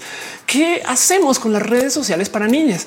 Porque es un hecho que sí lo consumen. Es más, hasta me atrevo a decir, chale, qué lástima que ya no tenemos Jabo Hotel y Club Penguin para que estén ahí, sino que ahora les tenemos en Instagram, en YouTube o por ejemplo, este en TikTok. Una de las cosas que está pasando ahorita es que la gran mayoría de chiquis se están pasando a TikTok este, antes que a YouTube. Y entonces esto ya es todo un tema porque em, pasan más tiempo viendo TikTok que YouTube y TikTok no tiene toda esa sección de niñas como la tiene YouTube. esto es todo un tema. Em, que estás un poco raro si lo piensan, no como que también está muy presente esto de cómo TikTok es la red social de la supervisión, pero no tiene una sección de niñas, no? Sí, un poco de hey, hey, no, no, no que que no, que no, que la cosa, no que esto, no que sí. no dice Luis Antonio Aguilar. Tú dijiste tío, que todo el contenido em, es efímero. pues la verdad es que sí. Renalberto hicieron tantas cosas y solo puede decir chale. Sí, la neta. Dice por eso mismo las cookies del wifi. Una amiga que está buscando anillos de compromiso se le cayó la sorpresa porque empezaron a llegar anuncios de bodas a la novia. Exacto. Sí, claro. Instagram es muy chismoso y muy, en fin. Federico dice con razón me sale contenido una cuenta llamada otro gato. Te para dice oh, no, Instagram sabe mi identidad secreta. Bueno, esa dice además mío que no hay tanto control sobre quién crea ese contenido. Exacto. Si ha pasado con casas productoras, imagínate una plataforma donde todas pueden subir video o donde se hace de modos automatizados, donde un algoritmo está genere y genere y genere y genere y genere. Esto es todo un tema, porque además, miren, ya saben cómo es todo el mundo le tiene miedo a TikTok. Entonces, si TikTok es quien se está llevando todo el contenido de niñez, pues qué van a hacer las otras plataformas? Lo mismo que hacen, tratar de conquistar el mundo. Em, por ejemplo, YouTube está considerando añadir shorts a YouTube Kids. Em, y, justo por el tema de TikTok, no? Y esos shorts están aún menos controlados que los videos completos, porque por lo general los shorts se suben sin etiquetas, se suben con mucha menos curación que los videos completos ya no que decir, pero bueno, esto no, es, no me parece tan grave. Del otro lado, Facebook está trabajando en una versión de Instagram para niños menores de 13 años. Piensen en eso. Como que el tema es que si TikTok se está llevando ese pastel, por supuesto que van a decir no, no me lo quites. Y entonces deja la duda del qué se hace con el contenido para niñas en redes, porque qué le estamos enseñando a estas niñas, no como que esto es todo un tema. Hay mucho que pensar acerca del tema de niñas en redes. Y lo último que se puede decir para solucionar este problema es que no estén en redes, porque se los juro que van a estar a como de lugar. O sea, piensen ustedes nomás que hay contenidos para niñas para que naveguen, no hay tablets para niñas. Fin. Y, esto es todo otro tema, porque a ver qué otro tipo de preocupaciones podemos tener. Bueno, em, por ejemplo, la Lipad, que por si no lo ubican, eh, es, es, una tablet para niñas. Entonces, a ver, Lipad es una tablet para niñas que puede que conozcan o no, pero como es hecha para niñas, entonces no tiene la misma rigurosidad de seguridad de dispositivos que lo que podría tener, por ejemplo, un iPad y eso, porque entonces será que se merecen todo un iPad. Y piensen ustedes que si ustedes son una persona que quiere levantar contenido poco ético de niñas para espacios de explotación de imágenes de niños, por supuesto que ustedes van a querer hackear estas tablets antes que las iPad. ¿Hacen sentido? Y pues por supuesto que esto es todo un tema porque como los niños no reportan bugs tan rápido, la gente no usa, no usa tanto estos dispositivos. Entonces, pues claro que la seguridad eh, toma como un paso, un nivel 2, saben, está como por ahí atrás guardada y escondida y esto es muy preocupante. Se enriquece mal las redes para chicas que no hay seguridad que gente indeseada. Ya ven por qué hay tantos canales denunciando usuarios en Discord. Claro, Total, dice algunas apps de juegos eh, porque lo has visto en casa. ah, nada más conservar que pensar que al prohibir se soluciona todo. Total. Monserrat dice a ver, el relajo es porque estén en redes, es ver cómo caramba nos repartimos la seguridad. Exacto, así tal cual. Esta es la mentalidad que tenemos que tener porque no podemos decirles no vayan a las redes. No, el mercado quiere que estén las redes y, la verdad es que sí es un hecho que además las niñas quieren estar en el Internet. O sea, yo sé que em, nos criamos en un mundo donde salíamos y, íbamos al columpio y nos caíamos y nos raspamos la rodilla. Yo sé que todo eso pasó, me queda claro. Pero hoy en día la mentalidad es muy diferente. Uno por la seguridad de estar afuera, dos por el que significa que salgan, vuelvan a quién van a conocer si sus mejores amigas igual están en el Internet. Y encima de eso, no sé si ustedes sabían que esto pasó, pero hay niñas que sus años como formativos identitarios, si lo quieren ver, se dieron durante la pandemia. Ahorita, ahorita. Y entonces estamos saliendo de esto. Sí, pero sus primeros años fueron con papás en casa. Entonces, si ustedes creen que irse de casa y que ahora el gato y el perri se queda ahí triste, que nos tuvo en casa por dos años y esto es todo un tema. Ahora imagínense niñas, tanto que sucedió después de la pandemia que un sinfín de chiquis comenzaron a decir no es que yo no quiero volver al mundo. Yo quiero que nos quedemos acá en familia, papá, mamá o papá, papá, mamá, mamá y lo que sea.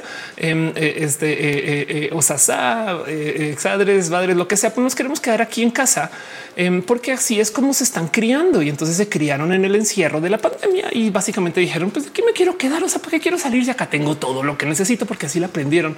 Y sí estoy hablando de estos niños que nadaban en casa en el aire porque así eran sus clases, este tipo de cosas, pero es que hay gente que ya se está criando así. Entonces, aún que digamos, hoy es que antes salíamos más, después de la pandemia esto se fue al carajo. No, Andonela está en el chat. Besitos.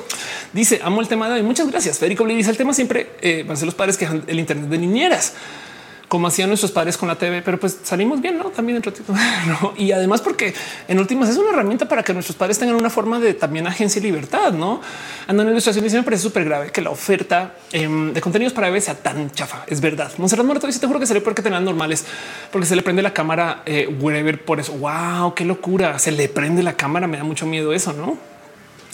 Estamos hablando de las apps de niñas, no eh, dice este. Algunos solo supone que las tablets tienen el doble de seguridad. No, porque no se usan tanto. O sea, se supone que sí, pero no saben.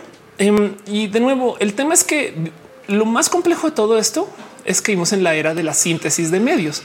O sea, no más que no se les olvide que tenemos un problema de que no necesariamente este contenido lo están generando seres humanos, sino computadoras que están probando lo que sea, lo que sea, y luego se lo tiran al Internet a ver qué funciona y qué no funciona. Y el algoritmo decide. Y entonces están mostrando cosas que pues, son por un lado bien cómicas y por otro lado bien raras, güey, em, y, que dejan ahí un poco de esto qué significa y por qué. Pues esto es abuso de algoritmo. Saben, es que el problema aquí es que esto es gente que deja ahí una computadora generando así a la loca y que YouTube quis decida que muestre que no. Esto es peligrosísimo, no más porque además también es un poco de qué pobre calidad de entretenimiento se le está dando a nuestros hijos y lo único que están viendo es material autogenerado. Saben como que es un poco de una cosa es que tengan Top Gun como yo me explico o ustedes viendo este eh, bueno, las niñas que ven Frozen. Otra cosa es que estén viendo el simulador de personajes generando todo tipo de cosas bien raras, güey, que sí, es como que qué chingados está pasando acá. Y yo no sé decir si de todos modos igual esto es lo único que necesitan, luces que brillan y sonidos que suenan, porque son niñas, ¿no? O sea, también eso vale la pena. En fin, Primo dice, yo amo poco yo. Mostrando eso, lo cual usa con la cámara brincando. Monserrat me repega el tema porque si tengo que querías en casa sin querer volver a presencial, porque así se sienten más seguros. Ándale. Em, dice Andonela, ah, perdón, le están diciendo Ando. Exactamente el punto que dice que se tendría que atender, no generar contenido de calidad. Eh, y, sí, justo el tema es que yo creo que si no, no estoy aquí para eh, castigar a padres, madres, padres, madres por decir oh, es que usan el Internet justo para cuidar. Solamente quiero decir que esto es un tema bien complejo y que de paso tenemos para rematar precedente histórico. Hay largas historias y largos cuentos que contar acerca de la censura en el Internet. Perdón, perdón, perdón. Hay largos cuentos y largas historias que contar acerca de la censura de contenidos en general. Muchos que conocemos. Por si no recuerdan o no les tocó, en, en nuestras épocas había censura a la música o luego a las películas y a las series y al final los videojuegos. Eh, de hecho, originalmente la primera gran censura musical se generó con la persecución de una serie de 15 canciones o, de, 15 eh, personas de la música que se llaman los 15 sucios, algo así, los Filthy 15. Entonces, en esencia, fueron 15 eh, selecciones musicales específicas que dijeron esto no lo pueden escuchar les niñas no? Y fue tan complejo que hasta hay famosos videos de eh, eh, Twisted Sister hablando con el, gobierno estadounidense diciendo no pueden censurar los contenidos. Más bien enséñeles a filtrar a sus niñas que tengan pensamiento crítico. Y esto es un debate súper, súper, súper complejo. ¿Quién organizó esto? Un grupo de madres que se llama algo así como las mamás preocupadas, una cosa así. Em, pero el punto es que esto fue lo que llevó a una larga historia que de paso, si se quieren entretener un rato, les recomiendo también un canal soto, de esos que dices, bueno, mames, que esto existe en el Internet, que se llama The Gaming Historian. Esto es de la cosa más ñoña que hay, pero eh, hace documentales acerca de las historias del Internet. Y en este caso en particular, Gaming Historian levanta el em, el cómo debido a estos intentos de limitar los malos contenidos para niños o los contenidos dañinos, tenemos estas como revisiones de contenidos para peques. En este caso en particular, lo que llevó a que se creara como el, lo que se llama el eh, Electronic Software Ratings Board, que es el que dice contenido A, B no es, o sea, que dice cuál es para mayores y para menores, o que también de paso es una copia del de cine para mayores, para no, para este familia, para todo eso. em, viene de una selección específica de juegos que se consideran muy dañinos por gente muy moralina. Em, por si no sabían, em, había consolas hashtag Nintendo, donde Mortal Kombat no tenía sangre, sino tenía este eh, eh, sudor, no? Entonces depende de la consola. Eh, tenían o, agua o saben como gotitas azules o rojas, no? Porque una es que sale sudor, el otro es que sale sangre, pero esto viene del mismo esfuerzo. ¿no? Y la idea es que se generara contenido que fuera específico para niñas. ¿Detuvo algo? No. Es más, aquí está lo complejo de todo este tema porque lo quiero hablar. Aprendimos que los videojuegos no nos afectan. ¿Saben? Entonces yo estoy súper indecisa porque si la lección de toda esta censura al contenido de los videojuegos es no mamen, güey, no porque yo vea a alguien haciendo cosas violentas en un videojuego es una persona violenta. Entonces en qué decimos, pero por qué ver contenido violento en YouTube sin violento? Saben como que hay algo de que esto que está pasando. Pero como dice, también existía el Comic Code Authority. Es verdad que también decidía que se puede ver y que no. Me dice en mis tiempos fue hombres G. Ah, es verdad que de paso siempre decía que todo era satánico, no, no podías jugar Pokémon, no podías. o, a mí me da mucha risa el cuento de que em, si pones un disco al revés, entonces suenan ritos satánicos y es como de a quién se le ocurrió eso? ¿Quién? ¿Qué boomer? Un día puso un disco al revés y dijo suena a ritos satánicos. Es como no mames, abuelo, tío, mamá, primo, ponlo como es, güey, y vas a escuchar que suena normal. Pero bueno, el caso. Rock and dice el código Hayes que censuró a Hollywood en los 30 se afectó a la industria del cine. Em, dice Ángel Michael Boria, ¿dónde puedo ver ese video? Checa en YouTube esto. Este The Gaming Historian lo recomiendo un chingo. Es, de verdad, esto eh, daría la vida por generar contenidos así, pero pues una genera contenidos como puede eh, y hace cosas bien cool. Eh, Federico le dice: Mi papá, mamá no me dejaban escuchar la lambada. Supongo que tenía miedo que me convirtiera en un sets machine. Capitán Guerrero dice el anime que llegó a Latinoamérica como Rama Dragon Ball también se censurado y qué bueno porque salían cosas sexuales de repente. Dice Nadia también los juegos de teléfono que son súper creepy, se simular de cirugías estéticas de personajes de caricaturas. Ándale. Vanessa dice el tema es YouTube Kids y su contenido no para kids.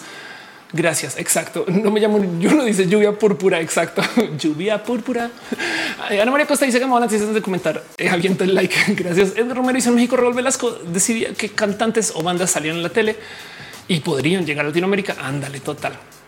Dice también Arnulfo por aquí ando. Mejar dice Oli Metzli dice las barajitas garbage. Claro, Algonzo dice supone que cuando lo ponías al revés descubrías el mensaje subliminal que te quería decir cuando lo escuchabas normal.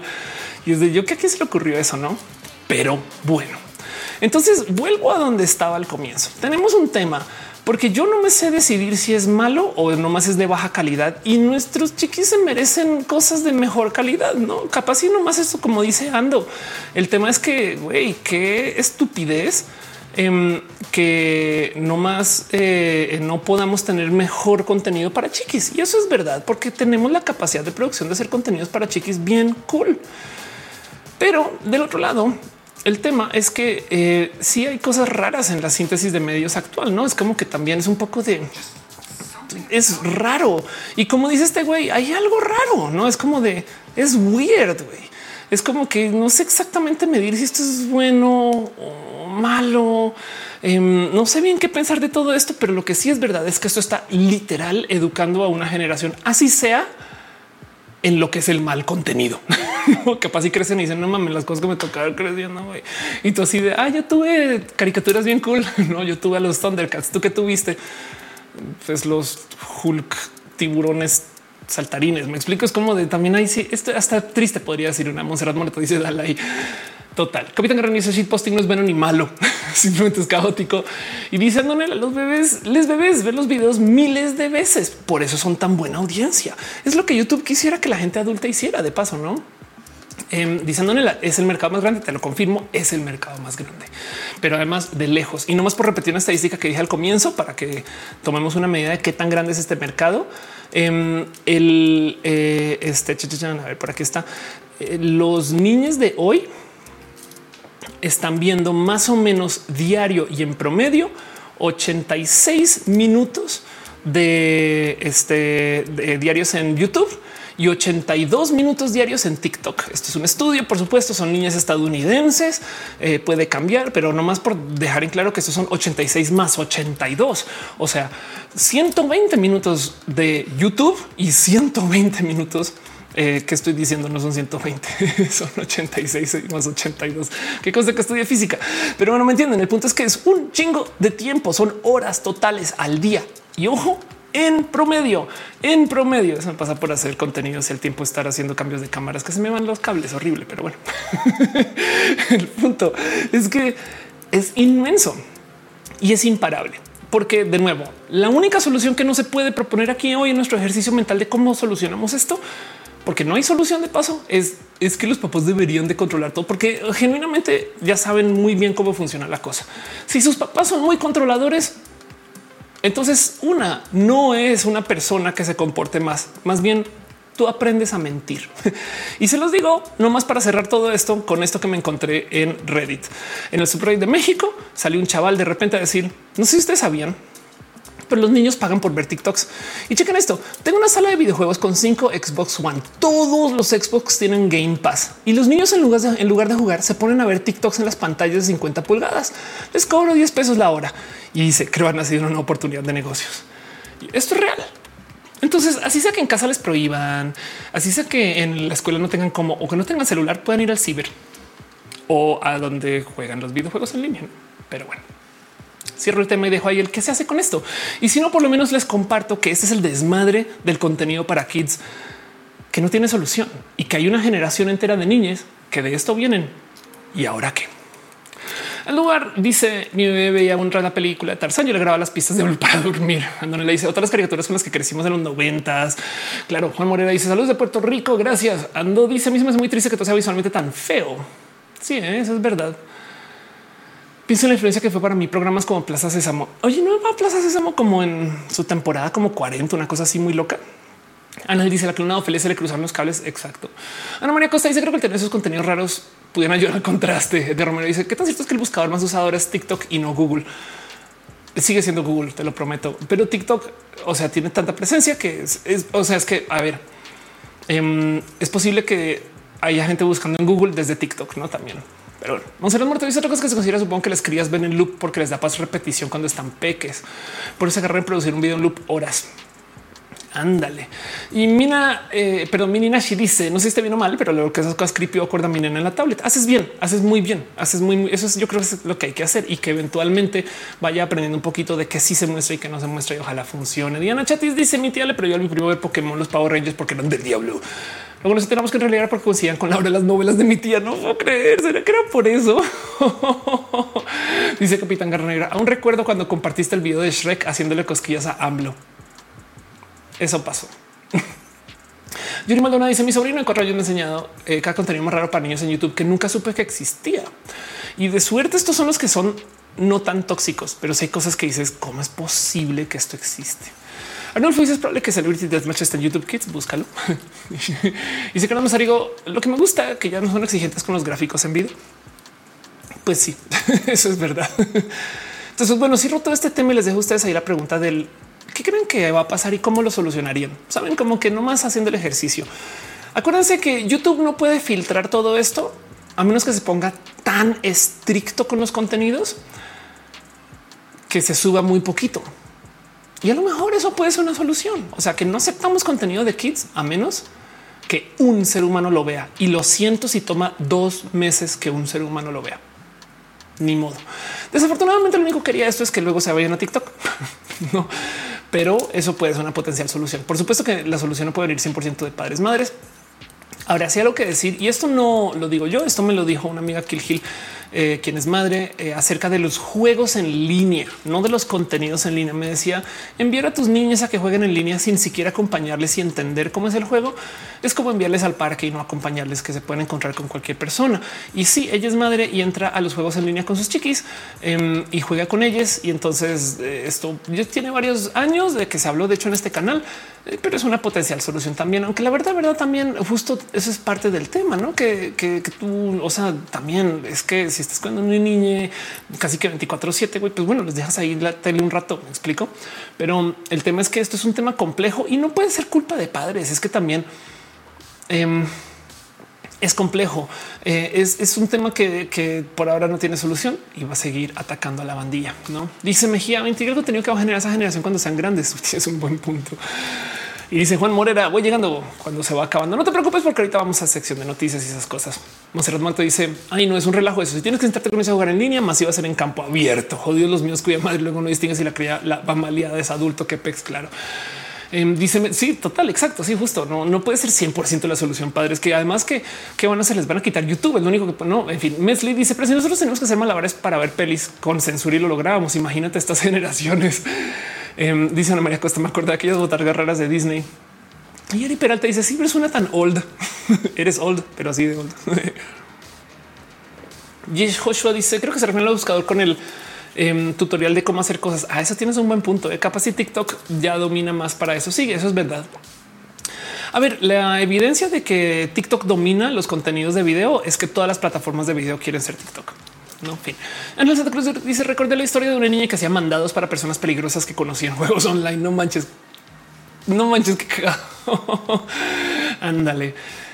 Y pues sí, cierro el tema y les dejo eso nomás para darle vueltas al tema. Y de paso, es más, se los voy a volver a mostrar. Eches una pasadita por la TED que habla de esto. Solamente tenga presente que esta TED ya es vieja. Esta TED es del 2018 y en el 2020 llegó Copa. Copa cambió las cosas, pero esto todavía aplica. Saben como que el tema de los contenidos que se generan en línea y, el por qué y, y, quién y dónde viene. Esto todavía es real y es un poco del en qué momento hicimos esto, no? Pero bueno, en fin, cierro con eso todo este tema y me voy a lo próximo. Leo un poco tilinchis el chat. Dice eh, el esa rola. Qué bueno que no tengo hijos. Total. Lo que sí es verdad es que esto luego nos va a afectar de todos modos, no? Sobre todo porque esta es la generación que se va a, a criar con la síntesis de medios, no? Ya sabe, dice un blockchain de contenido. Eh, Juan Madrid dice amén. amén. Exacto. En fin, paso la pleca super hiper profesional. Les dejo ahí para pensar y cuéntenme ustedes cositas en el chat. Pero bueno.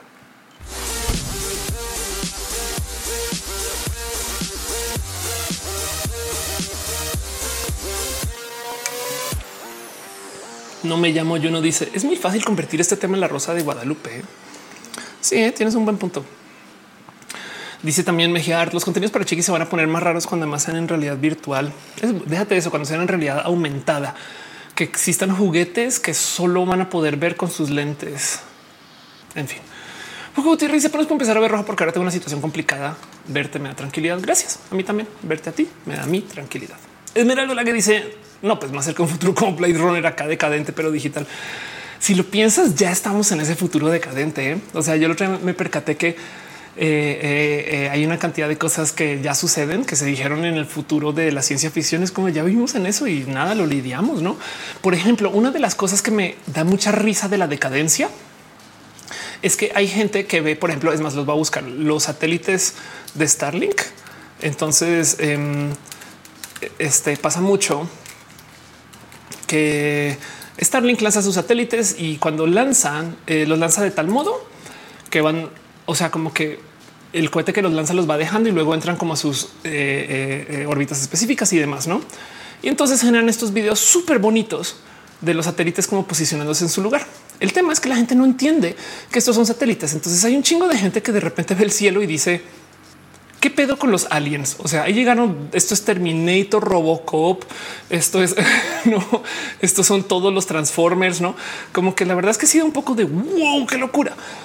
Pero luego también hay un sinfín de cosas espaciales que son basura, em, que literal va entrando a la Tierra y se ve como basura, pero la, o sea, en últimas también es, o sea, son meteoritillos, ¿no? Y, y si oh, no manches, o sea, se ven bonitos, sí, pero esto es basura espacial que está entrando a la Tierra, güey. O sea, esto es una nave por allá que dijo, ah, la verga, va a tirar esto y se quema la entrada.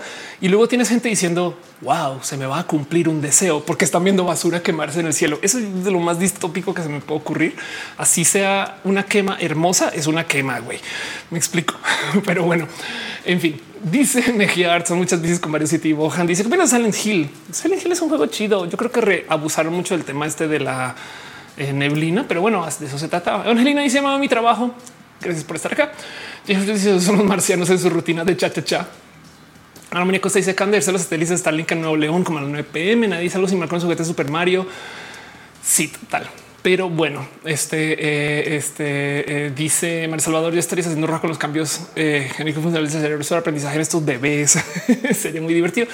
Y Luis Hernández dice: Acabo de ver a Amy Winehouse en la estantería. Claro que sí, es un muy hermoso regalo que me dieron y lo tengo ahí.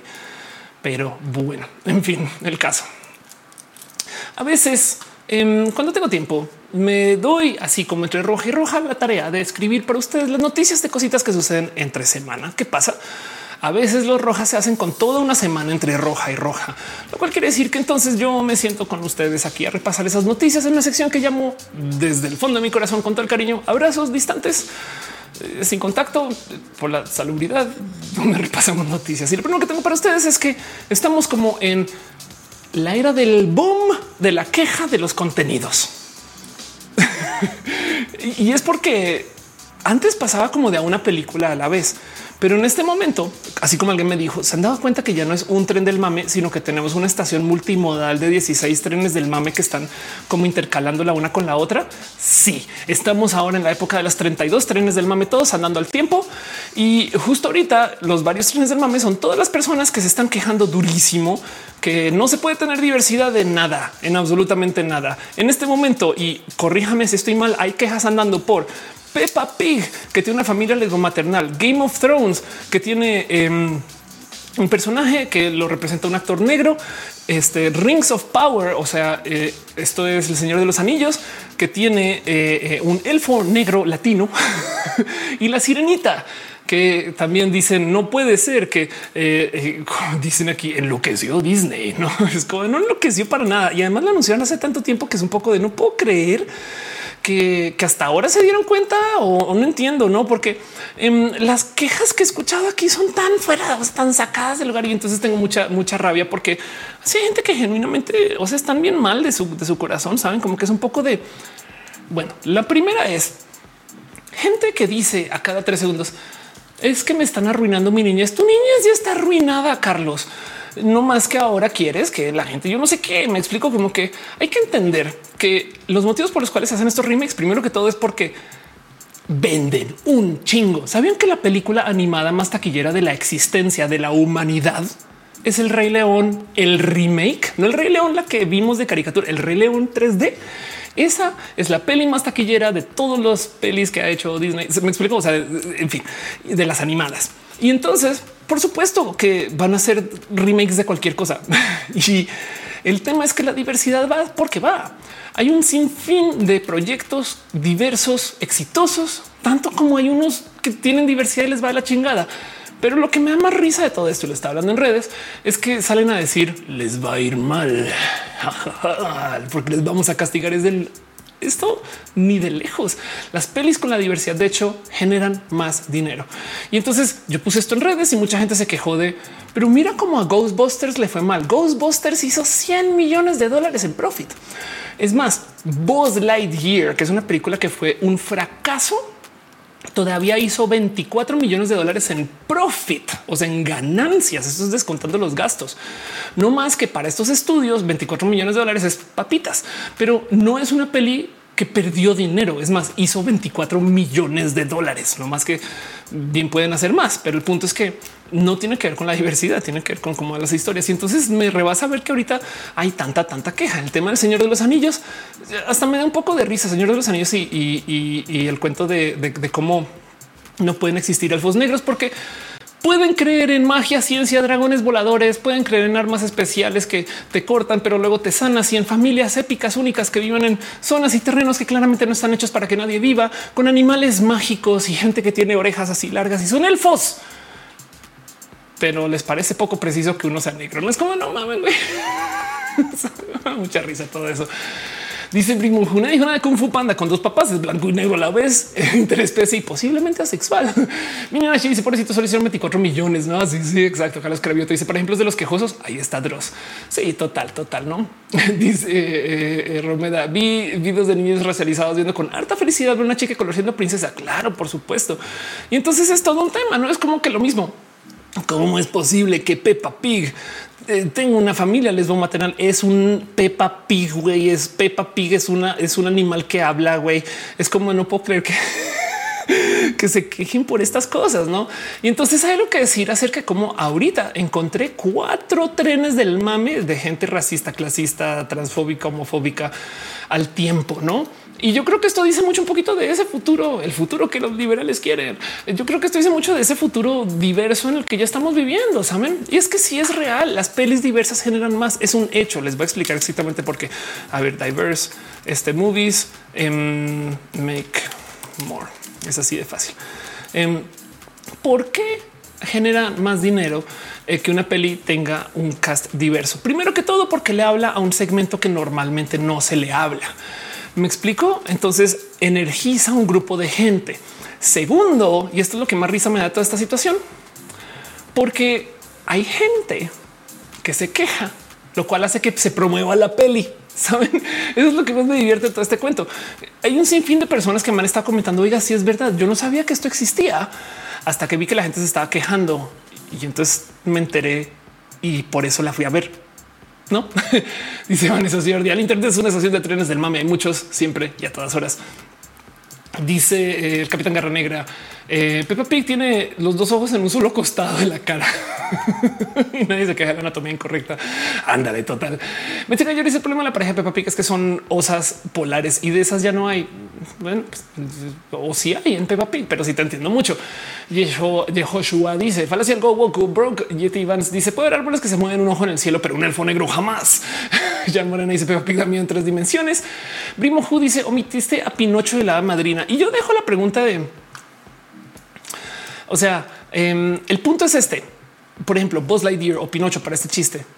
Si no tuvieran el hada madrina Pinocho y si vos no tuviera esa pareja lesbo maternal, ni nos hubiéramos enterado de las pelis. Me explico.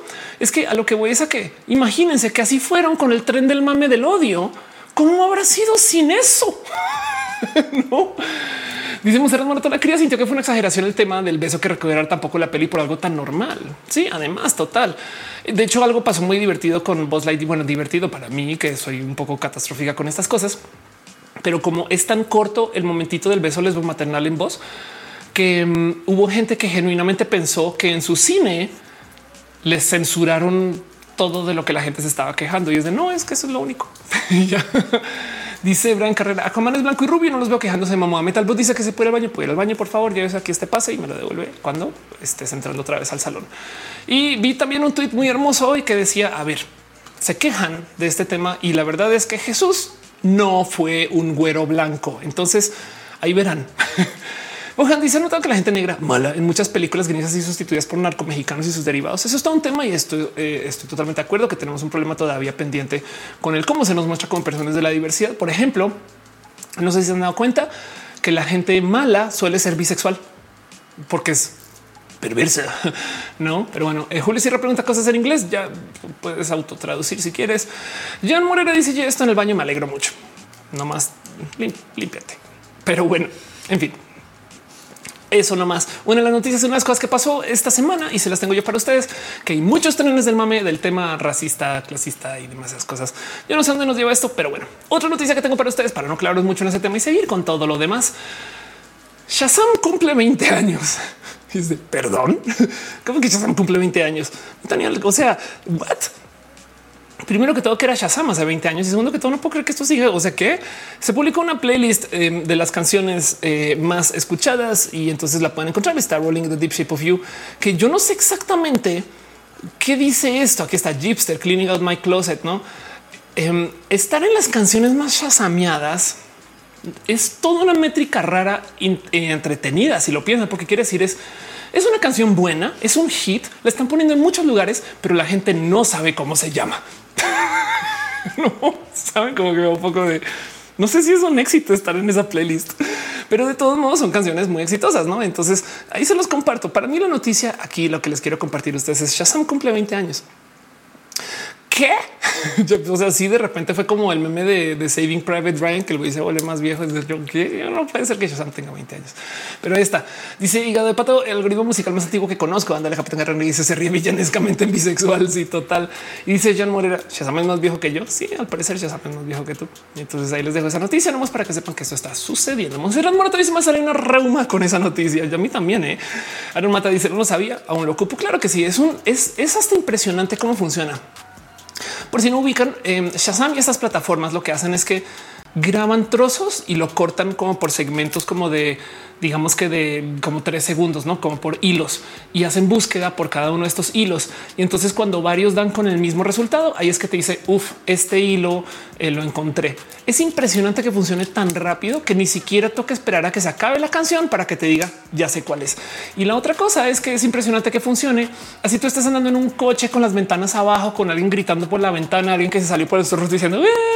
mientras está sonando la canción de fondo y que la gente le esté cantando encima y Shazam todavía te diga Claro que sí. Es la chona, no? dice yo el cruce es el music match. Este eh, ahí está, la puedes tararear y también es Soundhound. No es impresionante eso. Sí, un poco la neta. Sí, esa rola dice sabía que era vieja desde que alguien eh, que no supo en el mundo de Big Man me sentí claro. Dice Jan Morera, ¿dónde estuvo ya en sus primeros cinco años? Es una buena pregunta. Aprendiendo de música puede ser posible, no? Mejiar dice dejar nuestro like es como decir presente. Por favor, dejen su like o pongan sus tweets y estas cosas. Pero bueno, otra cosa que tengo para compartirles esta semana, em, eh, eh, acá les dejo, es esta cosa que me dio mucha risa. Es una noticia horrible, pero me dio mucha risa porque es un pinche gente descarada. Y es que Uber logró encubrir una fuga de datos haciendo listilladas. me da risa porque es como de ¿A quién se le ocurre eso? Y entonces, ¿qué sucedió? Resulta que Uber em, tuvo eh, eh, un tema de violación de datos y, entonces nada, perdieron una base de datos y entonces este, no es que está autotraducido entonces de violación, pero data breach. No en esencia, básicamente se les fugan un chingo de información de datos y quedan en público, como suele suceder con estas empresas. Y entonces, cuando se acercaron con Uber a decir, oigan, esos datos que sale un ejecutivo a decir no, no, no, no, no, no, no. A ver, a ver, a ver, a ver. No es que no es que se hayan fugado, es que los dejamos ahí afuera para que luego gente que trabaja en seguridad para Uber pueda encontrar quién fue. Y entonces están en una cacería de ver quién fue la persona que publicó los datos. Es un juego, Es como de estos listillos, güey. ¿Qué les pasa? Obviamente los cacharon y si fue de ahí bien. Después de la Comisión Federal de Comercio comenzar a investigar una violación masiva de datos de unos 2010, la empresa de tecnología se ve afectada por otra violación que aparentemente igual de preocupante. Y en lugar de informar la segunda y arriesgarse una mayor vergüenza pública, el jefe de seguridad dice no, no, no, no, no, es que estamos tratando de conseguir piratas informáticos con una recompensa con es que estos listillos, güey, hasta me da risas como de el descaro, güey. ¿Cómo se les ocurre? Como que sí, no, no, claro, yo no es una fuga, lo hicimos a propósito, ¿eh? Ya encontraron quién era. Sí, bien, ven, ya están encontrando quién es. Uh, uh. Y ahí les dejo una noticia Uber siendo los listillos malvados, no? Pero bueno, Rivera si les dice sobre Shazam Cool tiene su versión buscar canciones en su app que me funciona mejor hasta tarareando. Diana eh, eh, Chatis dice cuando vi el único mi sobrina de 6 años le dio totalmente igual cuando salieron los sellers que son novias. Estamos preocupados por las peleas con los malos. Vanessa Sierra dice pusieron los datos debajo de una caja de cartón con un palo y un hilo. Así total caray. Pero bueno, Uber y esto. Em, de paso, otra noticia que tengo para ustedes, cosas que pasaron esta semana y no más por fines de informar o de platicarlo o de poderlo hablar se dio un premio a la mejor paella del mundo y me da mucha risa esto. Jua, jua, jua, jua, este eh, Labs in eh, colonización, em, porque este fue el premio a la mejor paella del mundo que se le otorgó a dos jóvenes cocineros mexicanos, un chef chino, otro alemán, compitió con los principales galardones de la eh, sextagésima primera edición del concurso internacional de paella valenciana de Sueca, una de las cunas del típico plato español y fueron los mexicanos a decir a un lado a un lado. Aquí les vamos a enseñar cómo se hace la comida buena. Así que me da mucha risa toda esta situación y sepan ustedes, porque si es verdad, por si no lo tienen presente, la comida mexicana es muy buena, pero no solo la comida mexicana es buena. Esto se los digo como una colombiana que llegó y se naturalizó. La comida de cualquier país en México es buena. Entonces, esto también pasa porque hay una muy buena cultura de lo culinario. Y se los comparto una noticia, una cosa que pasó en esta semana. Hígado de pato dice México los mejores platillos. Exacto. Alan Orihuela dice: Podemos concluir que Uber es bisexual. Podemos. Brimoju dice fueron los taxistas, dice Uber. Ándale, total. Eso también pudo haber sucedido. Pero bueno, una pequeña noticia, una cosa que sucedió este y ahí se los comparto. México eh, es siendo, dice Yesa, haciendo la mejor paella y por supuesto que tiene chile o, salsa valentina, no? Monserrat dice eh, eh, es que en México todo surge en la mesa o en la cocina. Eso es verdad un poquito. Pero bueno, otra cosa que tengo para compartirles es una un seguimiento. al lugar dice paya con chipotles, em, un seguimiento a todo el tema de los bots de Twitter. Esto lo hemos hablado muy a profundidad en este canal y es uno de esos temas que me apasiona mucho y es el cómo funcionan los bots en Twitter. Todo el mundo sabe que están ahí. La pregunta es que no se sabe cuánto. Twitter en algún momento habló de tener algo así como el 10, 20% de todas sus cuentas como bots. No más para dejar en claro por qué importa esto. Es que mientras más usuarios tenga una red social, más se cotiza en la bolsa. Fin. La locomotora está en el chat. Dice besitos. Gracias por pasar. Y el tema, eh, ah, la locomotora, perdón. Y el tema es que em, mientras más usuarios activos tenga una plataforma, más se cotiza, más inversión consigue. Entonces, por supuesto que les sirve decir tenemos cada vez más usuarios en la plataforma. Fin, así funciona. Y si de repente llegaran a decir un momento, pero el 20% es falso, wow, se pierde valor, no con toda razón. Y hay un debate inmenso de cuántos usuarios falsos hay en Twitter. Elon Musk, guiño, guiño, según no sabía que tantos usuarios de Twitter son falsos y según guiño, guiño, eso fue lo que usó para darle reversa a su compra, su famosa compra de Twitter. La verdad es que es mucho más complejo que eso, no más que culpó los bots. Y pues cómo no, pero esta discusión desde entonces ha estado muy sobre la mesa. De verdad, ¿cuántos son? Yo he escuchado así, miren, métricas de gente que habla así de que hasta el 40% de Twitter son usuarios falsos. Y wow, puede ser. Dicen el Gamboa vale más porque tiene más datos de usuarios. Puede ser. Hay millones de motivos por los cuales eso puede suceder, pero apareció otro caso de otra persona hablando de lo mismo. Y esto hasta me llamó la atención porque es de wow, no sabía que esto estuvo en la mesa en ningún momento. Em, Bob Iger, o sea, el eh, CEO de Disney, eh, dice que en el 2016 iba a comprar Twitter y que una parte sustancial de los usuarios de Twitter eran bots y entonces eso le descontó el valor y por consecuencia no compró la plataforma. Ahora, ojo, esto no solo pasa en Twitter, Instagram tiene bots, Facebook tiene bots, YouTube tiene bots, o sea, no, esto pasa en todos los Twitch ni hablar.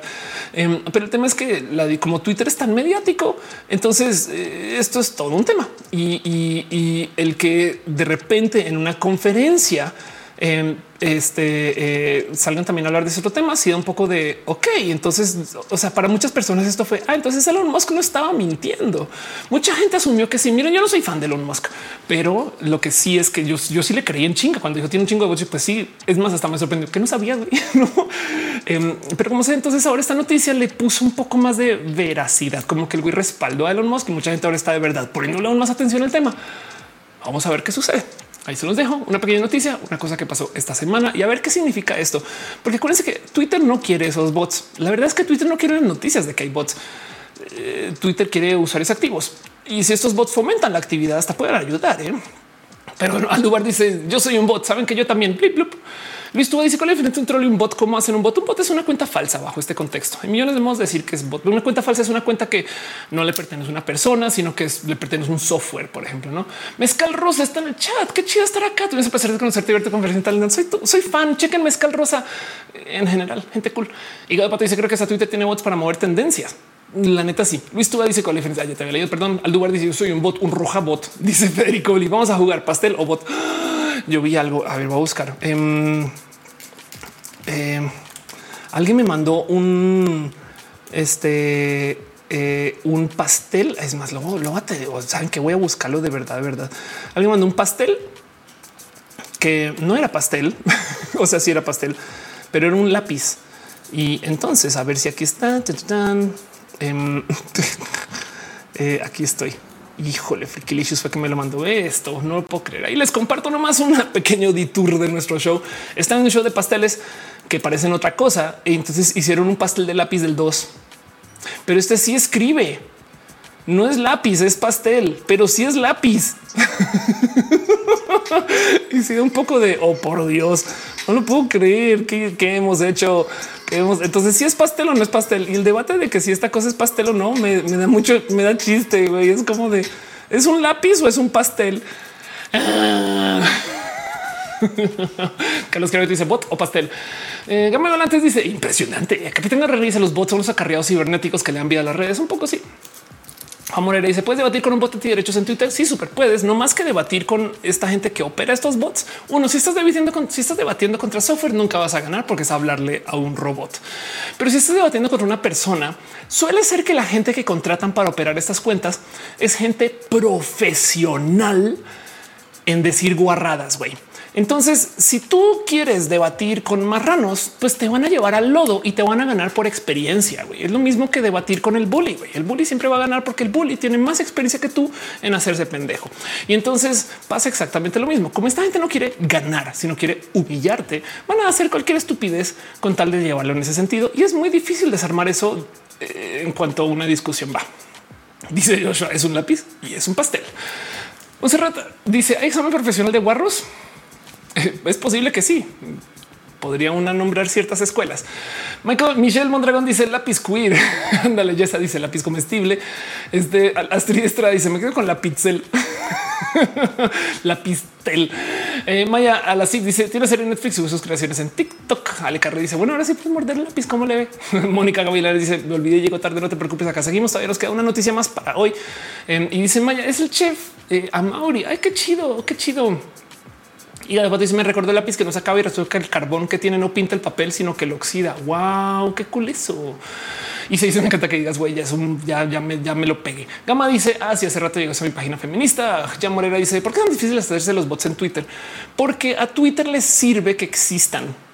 Los bots no solo sirven para subir el conteo de gente activa en Twitter, sino que hacen que la gente esté más activa. Entonces, así sea mentándonos la madre, estamos usando Twitter más. Así que Twitter oficialmente no lo apoya, oficialmente no lo soporta y menos mal. Pero han habido un sinfín de casos donde se tapan el ojito y dicen sí, eso no está pasando y están haciendo la loca. Entonces a la plataforma le beneficia que existan, a la gente que los crea les beneficia que existen. Es un tema como legalizar las drogas. No es como que no es tan fácil como solamente prohibirlas o permitirlas al 100. Hay temas, no es, tienen millones de matices y eso es todo un tema. Y sobre todo ahora que estamos en la era de la síntesis de medios, cada vez vamos a estar más en un momento de no saber si alguien es bot o software y eso no solo va a suceder en Twitter, eso sucede en todas las plataformas. Ana le dice me preguntando si la tarea es pluma pastel. Están diciendo piñas, piñas, piñas, piñas. Saben que yo no me he asomado por las piñas en un rato. Más voy a tomarme dos, tres o diez segunditos para un abrazo. Are 93 que resuscribió Don Ton Berry que se suscribió. Compré muchas gracias. Julián Galo 6 también. Gracias de verdad. Y Jan Morera que se hizo member. Gracias, Jan de verdad por apoyar este show y todo lo demás. Dice Are 93 les quiero chiquillas. Gracias. Capitán Guerrero dice hay bots que ven videos en YouTube. Sí, es más, voy a buscarlo porque esto de hecho lo mostré ahorita en una capacitación que hice. Of course, cotización. Esto es viejo. Esto ya cambió. Esto es un eso que les va a mostrar. Es bien, bien viejo, pero lo he mostrado varias veces en este canal. Es más, para que veas qué tan viejo es. Esto lo tuiteé en el 2018 pero esto es una cotización que me envió alguien que tiene una granja de bots. Y entonces vamos a analizar esta cotización de cerca, cosas que hacen los entre comillas bots.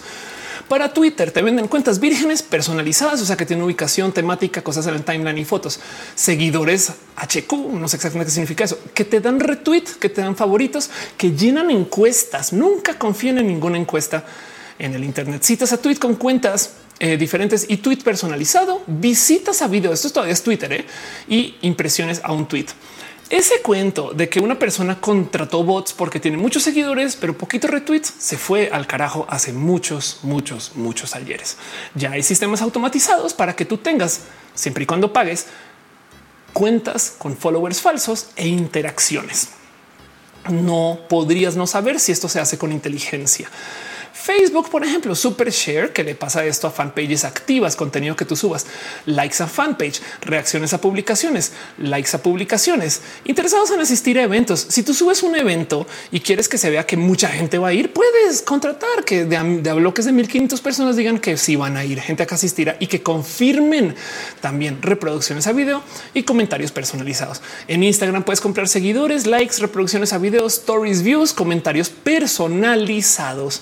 Em, y también en YouTube puedes comprar vistas views con servicio de posibilidad de monetizar el canal. O sea, tú podrías en esencia, vean la lógica de esto, podrías tener un canal nuevo comprarle followers o suscritos para que se vea que tiene muchos followers y Ay, gracias por los 200 mil y luego que todos los videos que subas tengan views que vienen de los bots. Si tú haces tus contenidos de tal modo que el dinero que generes es tantito más que el dinero que estás gastando en esos bots, técnicamente podrías estafar a YouTube. No es yo, ningún ser humano está viendo esto, menos robots. Sobre decir que YouTube es tanto más listo y por lo general estos viewers valen más que lo que vale que un ser humano lo vea. Entonces no hace sentido la matemática de esto, pero aquí está dislikes a video, dan likes a video, dan suscriptores, comentarios personalizados. Entonces ahora piensen ustedes en cómo es que un video como la sirenita tiene un millón de dislikes igual y son bots, pero bueno. Ángel Gambo dice conozco una opinión multinivel de estafa donde le pagan a la gente por dar likes y ver videos. Hay ganancia doble. La página cobra por el servicio y luego le los trabajadores. Ándale total. Al lugar dice alguien sabe cuánto le pagan a cada bot de la granja. Una vez lo mencioné en redes y alguien me dice que la gente que trabaja en estas granjas gana un salario miserable. Y cómo no saben, pero bueno, esto también sucede. Entonces eso es lo que tengo. Y la última noticia que tengo para ustedes es em, una noticia acerca de la inteligencia artificial, que es de estas que digo esto casi que le dedico el roja y no mucha gente lo tiene presente, pero las inteligencias artificiales no son solo em, estas que hemos visto últimamente. Dal y hay una cosa que no sé si saben que se llama Stable Diffusion. Stable Diffusion es la red, perdón, es eh, la inteligencia artificial, o sea, un software de síntesis de imágenes que se va a volver mucho más presente que las otras. ¿Por qué? Porque esta es de código abierto. Y entonces esta tiene todo tipo de inmensas implicaciones. Esta quiere decir que ahora tú vas a poder correr este software desde cualquier computadora. Si es código abierto, entonces muchas más personas van a tener generación de imágenes. Si es de código abierto, esto se podría integrar algún día a no sé, WordPress. Entonces un plugin de WordPress automáticamente genera las cosas según lo que estás escribiendo, eh, usando el poder computacional de tu compu. Y si quieres de alguna compu que contrates para que sea más rápido, esto se podría bajar a un chip, esto se podría bajar a, un celular. Em, entonces capaz si tú puedes tomar fotos y que automáticamente te ponga arte atrás generado con información que viene de la foto, tanto más por el hecho solo de que sea de código abierto. Quiere decir que más gente le va a poder meter mano, se va a volver más grande el proyecto que cualquier cosa y va a ser una bestia titánica. Stable Diffusion. Y ahí se los dejo. Aquí comienza el colapso real de las imágenes en el Internet. Y se los digo porque esto sí que le está dando en la madre en general a cómo se genera el arte. Ya hubo un caso que presenté el roja pasado de gente que tomó una imagen generada por una inteligencia artificial y la presentó a un concurso de arte y ganó. Y la pregunta es si lo hizo una computadora, es arte. Mucha gente dice que sí, mucha gente dice que no. Lo que sí les voy a decir es que acuérdense que las inteligencias artificiales lo que están haciendo es que están cambiando cómo operamos con los procesos de la creatividad. En vez de hacer bolsos que tú diseñas, vas con una computadora, la computadora te genera 100 opciones y tú luego agarras de eso lo que quieras, digamos cuatro que te gustan y los mandas a hacer si usas un generador de logos, en vez de hacer un logo desde ceros, tú le dices escúpeme logos hasta que aparezca uno que me gusta. De paso, así es como se hacen muchos websites. Hay gente que tiene templates de WordPress y entonces agarra el que más le gusta entre 5 o 10 o 100 y luego lo modifica para lo que lo necesita. Entonces, esto es un cambio en el cómo se manejan los procesos de la creatividad. Y entonces, chequen esto, que esto es un, esto, esto me da, esto es como filosóficamente entretenido. Si bien el arte ya lo hacen las computadoras, el qué se le tiene que decir a la computadora para que haga eso, eso ahora resulta que es la salsa secreta. Entonces aparece un negocio de gente que sabe hablar con inteligencias artificiales. En este artículo le llaman susurradores profesionales de inteligencia artificial y lo que hacen es lanzaron un mercado, literal, un sitio donde tú puedes traficar. O sea, tú pagas y te dicen qué le tienes que decir a Dal y para que te genere esa imagen. No es divertido eso. Esto me parece súper profundo. En vez de cómo dibujar esa imagen es qué le tengo que decir a una inteligencia artificial para que me dibuje esa imagen. Gente que sabe hablar con inteligencias artificiales y esto ya es negocio. Hay gente que está cobrando por esto. Les digo, eh, la automatización lo que hace es que hace que la gente creativa se ponga aún más creativa en vez de es como Uber versus los taxis, en vez de ponerte a gritar quítenme ese Uber, es de cómo hacemos para integrarnos con la tecnología.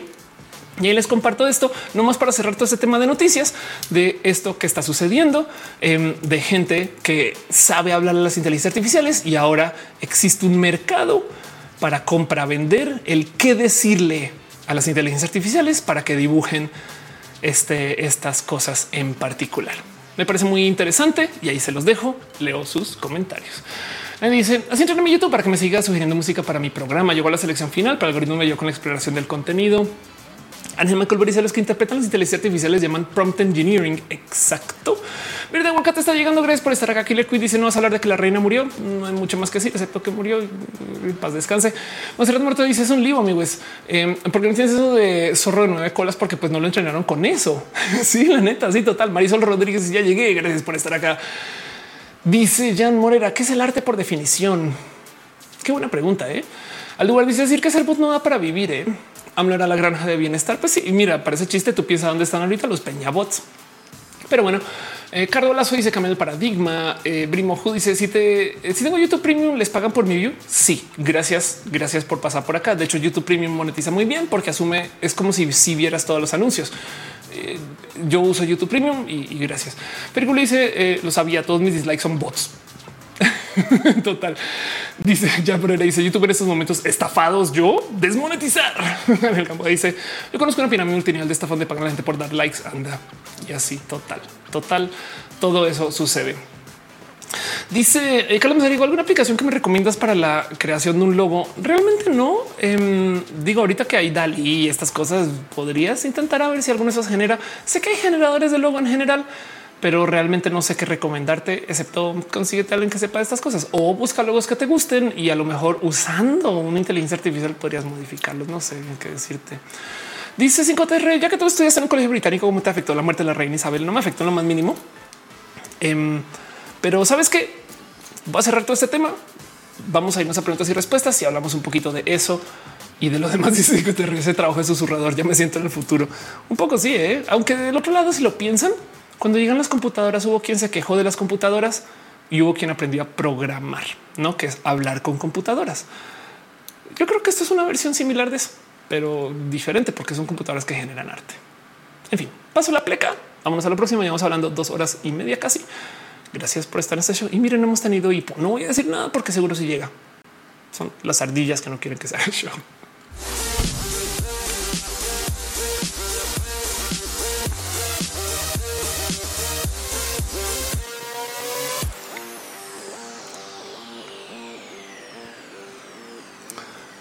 Tomemos sus preguntas en orden.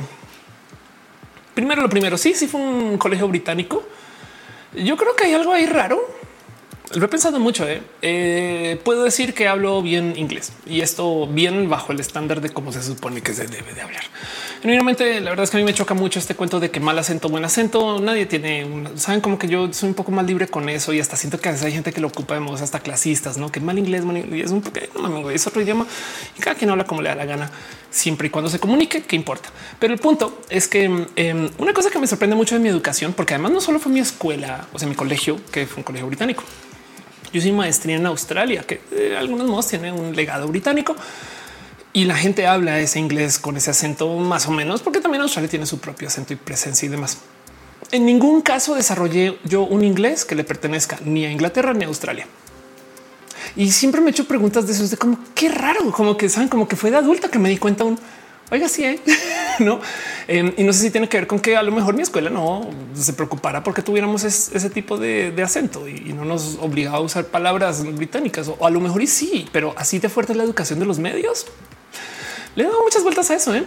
pero como sea, el punto es que em, me vale gorro lo que pasa con la reina. Eh, nunca, no, no sé, es como de no, no, no tengo una alianza alguna y no me da ni me quita ni me pone, no más que pues era un evento que de hecho veníamos esperando desde hace muchos ayeres, no hay algo raro que decir acerca de eh, la vida de estas personas en general y que todavía tengamos reyes y reinas, no? Pero bueno, recupera dice mientras ustedes entender está bien. El acento es hermoso, muestra parte de tu propia historia. Exacto. Sí, yo, yo creo mucho en eso.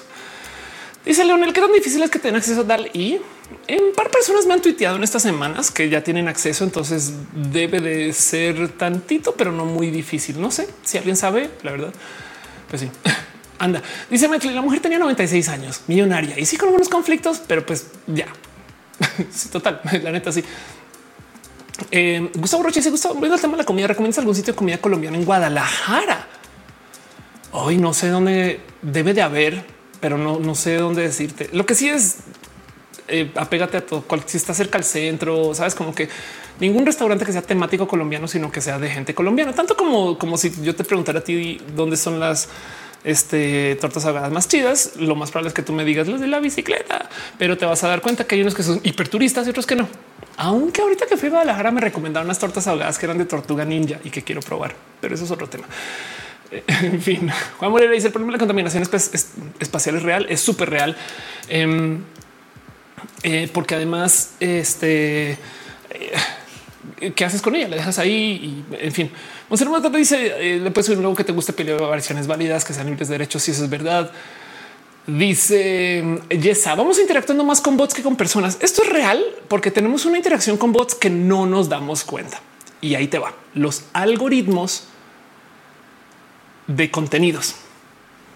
YouTube tiene un algoritmo que te sugiere qué videos ver. Así le de suscribir. No siempre te va a decir qué videos ver. Em, Instagram tiene un algoritmo de qué fotos ver así te he suscrito toda la gente. Eh, decide cuáles te va a mostrar y cuáles no. Es más, Instagram en particular es medio cruel. Eh, por ejemplo, Instagram sabe más o menos cuánto tiempo pasas tú en la plataforma y si te vas a ir, capaz si te muestra una foto que hace que te quedes dos minutos más. ¿Por qué? Porque mientras más tiempo pasas en la plataforma, más chance tienes de ver anuncios. Así que juega con tus sentimientos para que te quedes ahí un rato. Pero es un bot.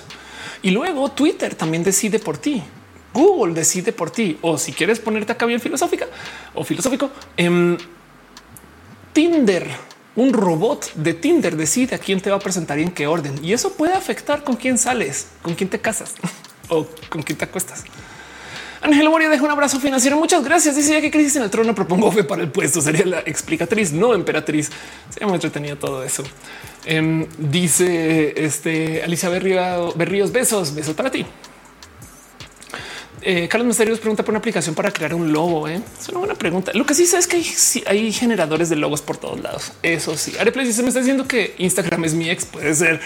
Ángel Gamboa dice el bot del amor. Pasamos a tomar dos o tres o diez segundos nomás para leer los comentarios, los apuntes y las cosas que hay en los abrazos financieros, nomás porque se puede. Y gracias por ser parte de esto. Ángel Boria, justo su abrazo financiero. Muchas gracias. Ya Morera también se hace member. Em, este eh, Are 93 se resuscribió por un, eh, un mes. Gracias de verdad. Montón Berry también. Gracias por tu cariño y por tu amor. Y en el Facebook ahí están. Gracias por pasar. El Limoder dice deberías presentarnos fotos así en roja para ver quién manda piñas o algo así. ¿Cómo? te juino, te juino en Guadalajara. Te juino en Guadalajara. Ándale. De paso, em, nota el margen de el de la bici en Guadalajara yo grabé entonces una serie que ya conocen que se llama TechMex, que ahora es esta serie que se hace en Canal 11, ¿no? que se llama Multipass. TechMex es una serie que comenzó en Guadalajara y la idea era hablar de los emprendimientos en Guadalajara. ¿Y por qué no decidimos grabar un episodio en las tortas ahogadas de la bici, el que es que hay dos tareas de la bici, creo ya. Y entonces em, me recomendaron un lugar donde yo fui y fui con camarógrafos y gente de estudio y saben, fui con así como el, con el tren de, producción, como se graba mi serie, no son ocho personas que llegamos en una van y todo eso. Y entonces ahí estoy yo pidiendo una torta ahogada muy casual porque fuimos por la torta y el güey se despampanó porque pues llega una morra con yo alta, saben, vestida de serie con cámaras y sin saber quién era. Y me dice no mames. Y entonces se tomó una foto conmigo y la puso ahí atrás. Y de repente yo veo quién está ahí atrás. Es el de la vice, dice Liga de Pato. Claro. Em, veo esas fotos atrás y es pura banda turbo famosa. Me explico. O sea, todos los nombres top de así saben. Es como que no sé, Juan Gas. Me explico. Esa gente así de ese nivel y yo. Yo sí, yo no pertenezco ahí, pero claro, como llegó esta morra con chingos de cámaras, pues, pues, em, y entonces ahí estoy documentado en Guadalajara en las tortas ahogadas de la bici, pero bueno, eso también sucedió. En fin, muy, soy muy fan de Guadalajara. El Limón dice manipularnos para ver si puede ser un rojabot, puede ser. Ángel Gamboa dice también recomiendo el tejuino. Eh, mi hermana está en el chat y dice te amo. Yo también te amo a ti. Carlos Mesarigo dice que si se bugueó roja, pues desde mi lado no aparece bug, pero capaz si desde tu lado sí lo siento. Dale refresh a ver si todo funcionó. A lo mejor es porque estamos hablando de inteligencia artificiales. Primo Judicio está de las historias de Instagram. Les decide un bot exacto. Monserrat Morato dice: Oye, lo que sí es que las inteligencias artificiales, los espacios de socialización algorítmicos también nos están abriendo otros rubros de comunicación y creatividad que no hemos visto antes. Al menos a mí me está enseñando a comunicarme mejor. Sí, el tema es que Si lo piensas, eh, la intención es buena. O sea, yo sé que hay cosas malvadas que vienen de las redes sociales, pero todas nacen de un es que hasta los anuncios es que me llenan de anuncios. Las redes sociales me escuchan. Sí, pero el motivo por el cual esto comienza es porque alguien dice güey, sería más chido mostrar anuncios de cosas que nos interesan que mostrar anuncios al azar sin saber quién está ahí. Claro, para eso tengo que saber quién eres. Pero hey, son anuncios que te interesan y van a generar que le piques más, pero porque te interesan. Saben como que hay un porcentaje dentro de lo malvado que viene de querer algo bueno para nosotros. Entonces hay algo ahí. Em, Dice Astrid Estrada, ¿qué recomiendas estudiar si me quiero dedicar a algo relacionado con la divulgación del conocimiento científico, comunicación y nerdear durísimo? Em, es una pregunta súper compleja, ¿eh? pero qué chido que le quieras entrar primero. Si necesitamos más personas en esto de la divulgación, yo, por ejemplo, soy una desertora. Yo comencé trabajando como en divulgación en género. Yo comencé trabajando este, em, eh, eh, queriendo hacer no más ciencias, no así como Carl Sagan de nuestra época, cosas así. Y luego me dejé distraer por todo lo demás que hablamos en este canal gente que si está más enfocada solo a ciencias, por ejemplo, Leonora Milán, arroba Leos, dale follow. Por supuesto, empápate de la gente que ya está divulgando y te puedo decir que es mezclado. Me he topado con mucha gente que quiere hacer divulgación de conocimiento científico que viene de las ciencias, pero que no comunican bien.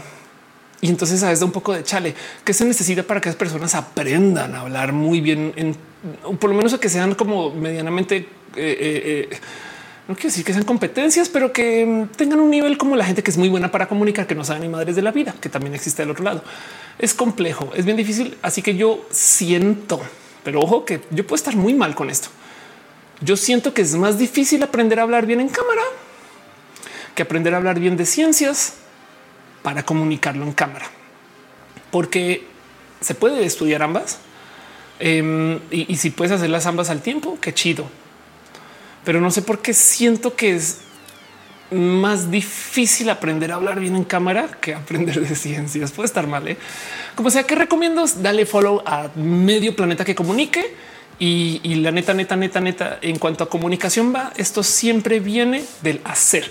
Entonces, si te avientas a estudiar una ciencia que puede ser el, el supuesto escalafón de las ciencias es filosofía, matemáticas, física, química, biología y derivados. No es bien chistoso porque eh, hay quien se jura superior porque seguramente estás más arriba en la cadena.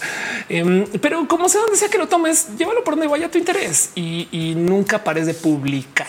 Así estudies comunicación o no de lo que estudies, ni siquiera tiene que ser una ciencia pura. De paso, en, en, ingeniería existe esta supuesta leyenda de que la gente que estudia física es más pura por algún motivo, porque yo al revés Ingeniería es estudiar física y procesos, física y materiales, no es física y algo más. Em, mientras que estudiar física es solo física. Pero bueno, de nuevo, yo, por ejemplo, yo técnicamente no estudié física cabalidad. Yo tengo un pregrado en física, no una maestría, no un doctorado. Y aún así, la mejor gente que conocí para comunicar, aún en las ciencias, no necesariamente estudiaron del total. Entonces es una respuesta súper compleja, pero no más diría ahí, em, este, eh, si estudias una o la otra, no em, nerdea de la una o de la otra. Hagas lo que hagas, tú busca tu pasión también, ¿no? Dice Areplays, conoces el loco de la ciencia súper chévere. No, qué chido saber de eso. Dice Hígado de Pato, está Lumara en divulgación científica también. Exacto. Lumara es muy crack. Por favor, sigue a Lumara. Lumara, la bióloga 5TR. Digo que la armo más que los físicos, pero no supongo todo como una esfera en el vacío. Se me da mucha risa. Así no. Y en economía es peor. ¿eh? En economía te dicen, imagínate un caballo esférico. que Monserrat dice es como maldita sea estudiar filosofía. Es todo menos eso. Filosofía del arte, filosofía la ciencia, filosofía cualquier apellido fancy total. Guillermo Yáñez dice el explicador. Exacto, el explicador de donde viene el nombre de la explicatriz. De paso, yo la explicatriz es muy adoptado ¿no? de lo del explicador. Em, el explicador es biólogo y su pareja, su esposa, creo, también es bióloga. Así el explicador Enrique Ganem. Gracias. Alfonso dice el de que estaba en casa un amigo enfermo, está preocupado porque no conseguía una medicina cerca. Me llegó una notificación de Uber que un cupón para farmacias. Yo lo vi como algo bueno. Exacto. Exacto, total. Alan Orihuela dice pasar de la divulgación científica a la paella mexa, sueño de vida. Eh, si lo piensas, también hay mucha gente que está en cocina que viene de procesos de la ciencia. Ya Morera dice: Yo quiero estudiar teatro, pero también quiero comer. Hey, eh, sé de mucha gente teatrera muy exitosa, no necesariamente en el teatro, pero puedes, por ejemplo, ocupar ese conocimiento de teatro para ser una persona muy crack en TikTok. Estoy diciendo barrabasadas, pero hey, hay gente influencer que son amigues y que la lograron así, por dar un ejemplo. Y no es que quiera decir que el teatro no del teatro, sí da, no más que es complejo, pero que las artes existen y dan y funcionan. ahora desde tu temporada que debería ser nombrado los nombres más locos y creativos, la plataforma gamer por excelencia Twitch. Exacto. Monserrat Marato dice ardillas por doquier. Dale total que salga el spam de ardillas. Em, y dice Ángel Michael Boria, ¿alguna lectura para cómo divulgar? Wow, qué complejo eso. No sé qué decirte. Es que, a ver, ok, y luego dejas un abrazote financiero. Gracias. Em, ¿Algún video TED? Em, a ver, hay una TED que recomiendo en general. A ver, TED es una de las TED más vistas eh, eh, y entonces es una larga historia que he presentado em, eh, bastante. Entonces va a ver si lo encuentro. most viewed TED es una de las TED Talks más vistas em, y se llama ¿Acaso las escuelas asesinan la creatividad? No Em, es una épica que capaz si has visto porque es vieja, es del 2006, o sea, ya tiene un buen de tiempo, pero trata un poquito acerca de cómo es más capaz si no la reconoces solo con eso, aquí ya la vas a reconocer. Em, y él eh, habla acerca de una historia de cómo una morra que es bailarina la tenían muy literal enchochada, drogada, o sea, le daban antidepresivos y demás para poder hacerla efectiva, o sea, o, estas medicinas para enfocarte que serán las personas con TDAH, em, eh, o sea, nos da eh, que entonces de cierto modo hacía que fue una persona muy alegre en la escuela y resulta que después decide no, vamos a tratar de enfocarte a que te dediques más al baile. Y entonces em, se topa que esta morra aprende a bailar y a comunicarse desde el baile y es muy nativo para ella. Así que luego se pregunta el por qué tenemos que educar a la gente de un modo y no se permite que la creatividad sea parte de los procesos de la educación. ¿no? Y la pregunta es si, las escuelas asesinan la creatividad. La recomiendo mucho. Está ligeramente relacionado con lo que preguntas. No es una guía de cómo comunicar, pero es que los procesos de la creatividad son complejos. Por ejemplo, hay gente muy buena para tocar instrumentos, pero que no más no dan el salto porque es que pena no se escucha muy bien. Y, si algo he aprendido de las artes es que muchas de las artes se logran por eh, procesos iterativos. Es cantar y cantar y cantar y cantar y cantar y cantar hasta que ya no duela. No, este eh, eh, como dibujar y dibujar hasta que ya no duela o, no todas esas cosas, lo cual quiere decir que necesitas espacios seguros para failear a gusto. No, y eso es más complejo de conseguir que saber qué hacer.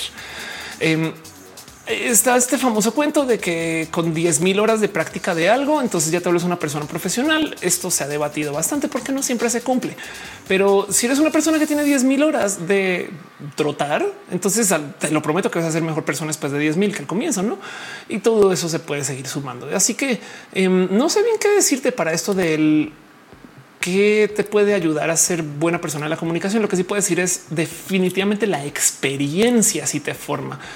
Entonces, sobre eso, lo que necesitas es más bien más que un libro, es cómo crear un espacio seguro para afiliar a gusto, donde puedes hacer tú un canal donde no seas tú, si te da pena ser tú, donde puedas subir videos y hacer el oso y que la gente sepa que estás haciendo el oso, donde, donde te puedas formar a las malas, no donde te puedas o sea, hasta los Beatles cantaban en bares antes de volverse famosos. Me explico. Entonces em, eh, hay una palabra para esto en los mundos de la creatividad. Se llama hacer tablas, no donde tú en esencia literalmente tienes que subir al escenario millones de veces hasta que ya la tengas. Em, y, eso sería como mi consejo para ese tema. Entonces no se me ocurre, debe de haber un millón de lecturas para esto. Nomás no se me ocurre eh, algo así. Federico dice dibujar siempre duele, Ofelia. Siempre. Primo Hood dice algo del robot de Platón no es carismático, pero es un comunicador y divulgador increíble. Hay cuentas de maneras. Sí, eso es verdad también. Em, y además de paso también es para la audiencia para la que vas, no? O sea, hay una de las cosas que aprendes muy rápido cuando estás en la comunicación es que no tienes que competir con la gente top. Em, si tu competencia está haciendo contenidos que despiertan audiencias pendejas. Tú no quieres esas audiencias. Una de las cosas que yo más gozo de Roja es que ustedes son personas bien pinches cool. güey. Y entonces ustedes están acá porque resonamos con lo que yo estoy diciendo y con lo que ustedes quieren escuchar. Esto para mí es hermoso, eh, hasta muy necesario. Alguien me dijo algún día, si tú quieres saber si tu contenido es odioso, no más fíjate si la gente que responde a lo que tú dices responde con hate. Entonces, he ahí el cómo sabes tú si lo que estás haciendo es chido. Si llega gente chida a tu show es porque estás haciendo cosas chidas, porque la gente, o sea, ustedes y yo de paso no somos idiotas. Somos personas que elegimos lo que queremos ver. Entonces estamos eligiendo estar acá porque somos personas chidas. Vamos y miramos a los contenidos de gente que pueden ser comunicadores chidos y sus comentarios están llenos de hate y ahí te percatas esto es en respuesta a lo que quien genera el contenido fomenta. Ya ven por dónde va la cosa. Así que em, Aldo, por ejemplo, justo del robot de Platón, realmente lo que hace es que le está hablando un segmento específico de gente que es como Aldo, que es inmensa, gente requete nerd, gente curiosa. No toca ser carismático, no toca ser una comunicadora así toda llena de burbujas, aunque eso me parece hermoso eh, sino es este eh, toca hablar con quien quieres hablar. Cinco te diciendo no la finalidad de compartir la ciencia debería ser dirigida para esas audiencias tontas. No es para dirigirse a quien lo interese. Em, tú no te puedes responsabilizar porque la gente sea tonta. Me explico bien que puedes tratar de hacerlo. No es este llevarle contenidos listos a gente tonta, pero la verdad, verdad es que eh, eh, tu misión em, es mucho más difícil si tratas de hacer eso.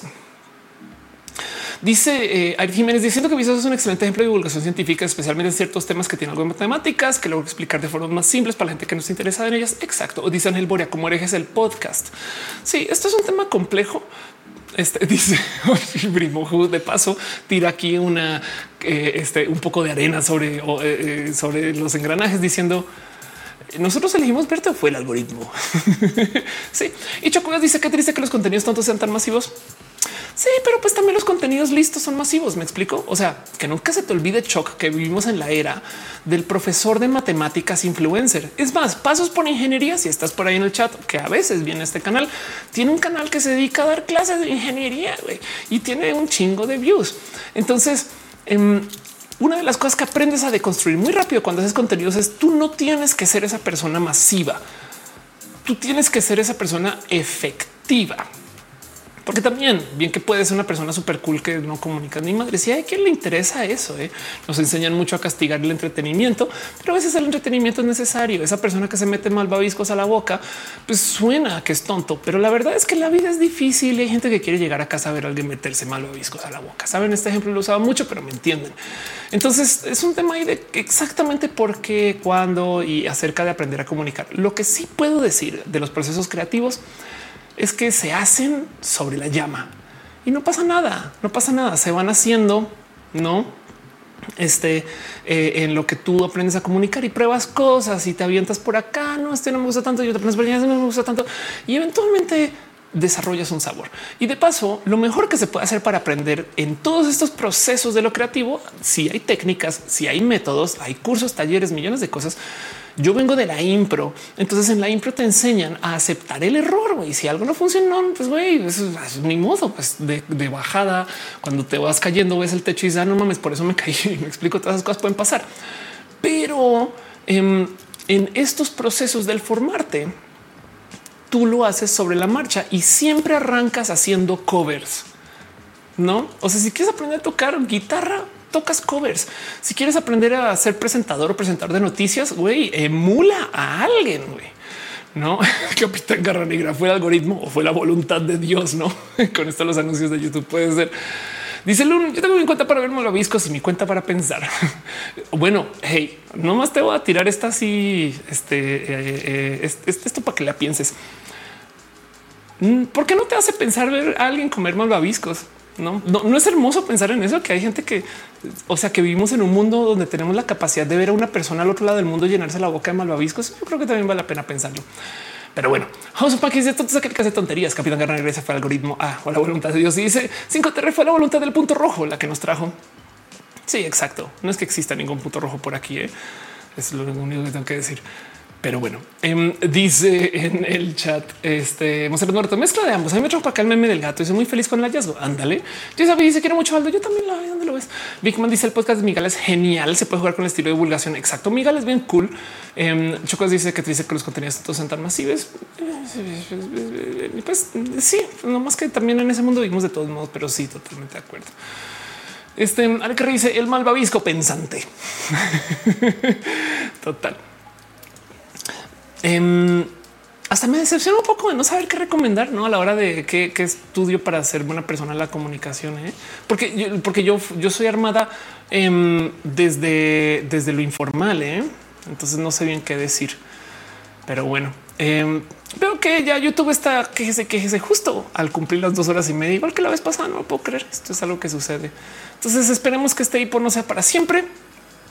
Vamos a tener un hipo por un ratito y vamos a seguir de todos modos. Carlos, como dice, ya empezó el hipo, lo cual quiere decir que también de paso ya es hora de irse despidiendo. Pero bueno, vamos a ver cuánto aguanta. Bobito dice: La verdad es que me gusta ver contenidos que me aporta para veces no quiero más info y solo quiero distraerme un rato. Pero acá te dice: el algoritmo nos manda eh, porque nos gusta vemos solamente porque TikTok lanza cosas súper raras y ni al caso. ¿Será porque no lo abro tanto? Puede ser uno de los modos en los cuales puedes poner a prueba eh, los algoritmos es no dando likes, no como que si tú dejas de dar likes y tú eh, comienzas a este eh, em, comentar menos y demás, el algoritmo dice qué tengo que hacer para que interactúes. Las plataformas enloquecen con la interacción. Entonces puede ser que esto sea. Rubik dice: Yo me consuelo con la sensación satisfactoria de encontrar pequeñas joyas escondidas en el Internet. Claro, dice Bigman, ¿por qué no se queda la reproducción del chat? Si se queda, se queda aquí siempre. Ah, o dices cuando en la publicación al final. Bueno, primero que todo, por eso pongo esto aquí, porque mm, eh, yo publico estos videos y los edito en vivo. YouTube te da esa opción. Cuando tú subes un video, tú puedes editarlo. Eh, por lo general esto existe para que tú quites trozos, pero como yo arranco acá conectando y que la cosa y no sé qué, y luego cierro, entonces yo quito la colita para que cuando arranque ya arranque de por sí. Como por definición, entonces es un video editado, el replay se va al carajo, pero por eso pongo este chat, porque a mí también no me interesa el replay del chat nativo, dado que hay gente que habla en Facebook, que es parte del show, hay gente que habla en Twitch, que es parte del show, y hay gente que habla en YouTube, que es parte del show. Pero bueno, dice el carre el maveis con lo que se si total. Ya moriré. Dice por qué las toallas se ensucian si las usamos cuando estamos limpios. Eh, eso crees tú. Tú a lo mejor piensas que las toallas están limpias, pero bueno. Capitán eh, Garner dice algoritmo like notice, notice mi senpai. Exacto. Irina dice: Oye, no crees que YouTube le falta mejorar sus algoritmos de recomendación? Siempre recomienda los mismos canales, los mismos videos. Pues técnicamente está aprendiendo de ti. ¿eh? Entonces no sé bien qué pensar en ese tema. Pero bueno, ya vamos hablando casi tres horas y creo que es hora entonces de irnos despidiendo justo también porque comenzó el momento de las ardillas. Las ardillas dijeron creo que es hora de ir cerrando este roja. Metzli le gusta que me voy. Muchas gracias. Últimamente me estaba dejando de alaciar mi cabello y entonces a ver qué pasa. Chocuas dijo la YouTube dice lo mismo que Tip Top. Pues quieren, o sea que quieren, quieren, ¿eh? pero bueno, en fin, eh, dice Monserrat, buenas noches. Te el no puede imaginar nada que no haya conocido dónde salió el lenguaje. Está bien divertido pensar eso. ¿eh? Es una buena pregunta. Bueno, la verdad es que el lenguaje se creó a lo largo de muchos años de muchas enseñanzas también, no? Pero dice tú eres algoritmo, es, tú eres tu algoritmo. Monserrat dice diga las ardillas que por lo menos ayuden en la tramoya. Total. Grigiman dice voy a jugar Diablo 3. ¿Por qué Diablo 3 en particular? Eh? No es que rara pregunta, pero bueno, esa dice gracias, gracias. a pasarle a Pleca Super Hiper Mega Profesional. Gracias por estar acá. Nat dice que muy bien. Muchas gracias. Gracias por acompañar. De verdad, ese show, como les digo, sucede solo porque ustedes están acá. Y pues Manuel Carrera dice ardillas por doquier. Capitán dice alguien deja de trolera roja. Bujan dice hay un libro llamado The Jazz of Physics, que es un gran ejemplo de la comunicación de la física, la música. Ándale, sí, total. Eh, eh, tú, me enfrasco en roja, el robot de Platón, Ceci Dover, Vocal Coach, Visual Politic, Visual Economic, algo de DW History. Es un chingo de propuestas si lo piensas, no? Pero bueno, Alfonso dice vamos a ver a Pau del Castillo jugar un rato. Pau del Castillo es puro amor es si tú tienes amor frito y lo pones dentro de este, salsas de cariño y lo mentes por una escuela de nerdez, sale Pau del Castillo y quizás Gerudito también. La Rosa dice: Yo voy a con ofrenda de nueces para las ardillas la próxima semana. Claire dice: Las ardillas también algunos presionan problema la Enterprise. Hay episodios donde la Enterprise tiene bugs. Puede ser. Sí, Vanessa dice: ¿Por qué hablan de ardillas? Porque mi internet se puso raro desde que unas ardillas se comieron un cable acá afuera. Entonces le da hipo la conexión y ese hipo sucede porque las ardillas no quieren que sigamos haciendo show básicamente. Capitán que revisa el rato y pijamada. Claro que sí, pijamada. Primo dice un TikTok tuyo bailando ardillas por doquier. Puede ser. Tengo un TikTok cantando ardillas por doquier, muy famoso, clásico. Pero bueno, dice Grigiman buscando Pau del Castillo, busca Pau del Castillo. Em, hay mucho que decir ahí acerca de todo lo que sucede con Roja. Eh, ¿Qué son las pijamadas? Ahorita, pasando la medianoche, vamos a tener otro show. Es básicamente un mini roja. Esto es roja con todo lo que roja significa. Ahorita quité la música de fondo dos segundos. ¿eh? Esto es roja con todo lo que significa roja. Roja en esencia es este show donde hablamos de muchas cosas por mucho tiempo. El tema general de roja que hoy fue YouTube Kids. A veces me dicen, oye, se lo quiero compartir a mi tío, mi abuelo, mi primo, no sé qué. Entonces yo hago un video solo de eso. Lo grabo y lo publico. Y entonces ese video yo le llamo mini roja. Ahora los mini roja yo los hago con ayuda de gente del team de edición, gente bien cool, pero no los veo hasta que los subo al Internet con ustedes. Ustedes creerían que como youtuber responsable yo los vería y les daría comentarios a la gente. Dice no, yo confío en estas personas, son gente chida, cool, trabajadora, que hace cosas bien cool. Y entonces me los entregan y como me los entregan, yo los subo. Si tiene un error, si tiene una metida de patas y de repente yo me desnudo en el video y quedó por algún motivo en el editado, lo vamos a ver al tiempo. Yo voy a estar en el chat. Entonces yo estoy con ustedes viendo estos videos por primera vez. Ahí va a estar famoso Mimi Roja, porque después nos vamos a mimir. Exacto, después de la medianoche. Pero bueno, entonces ahí nos vemos pasando roja. Ahí voy a estar. Ahí el patito dice la ardilla que tiemble. Ahora sí, Paco, paso la pleca.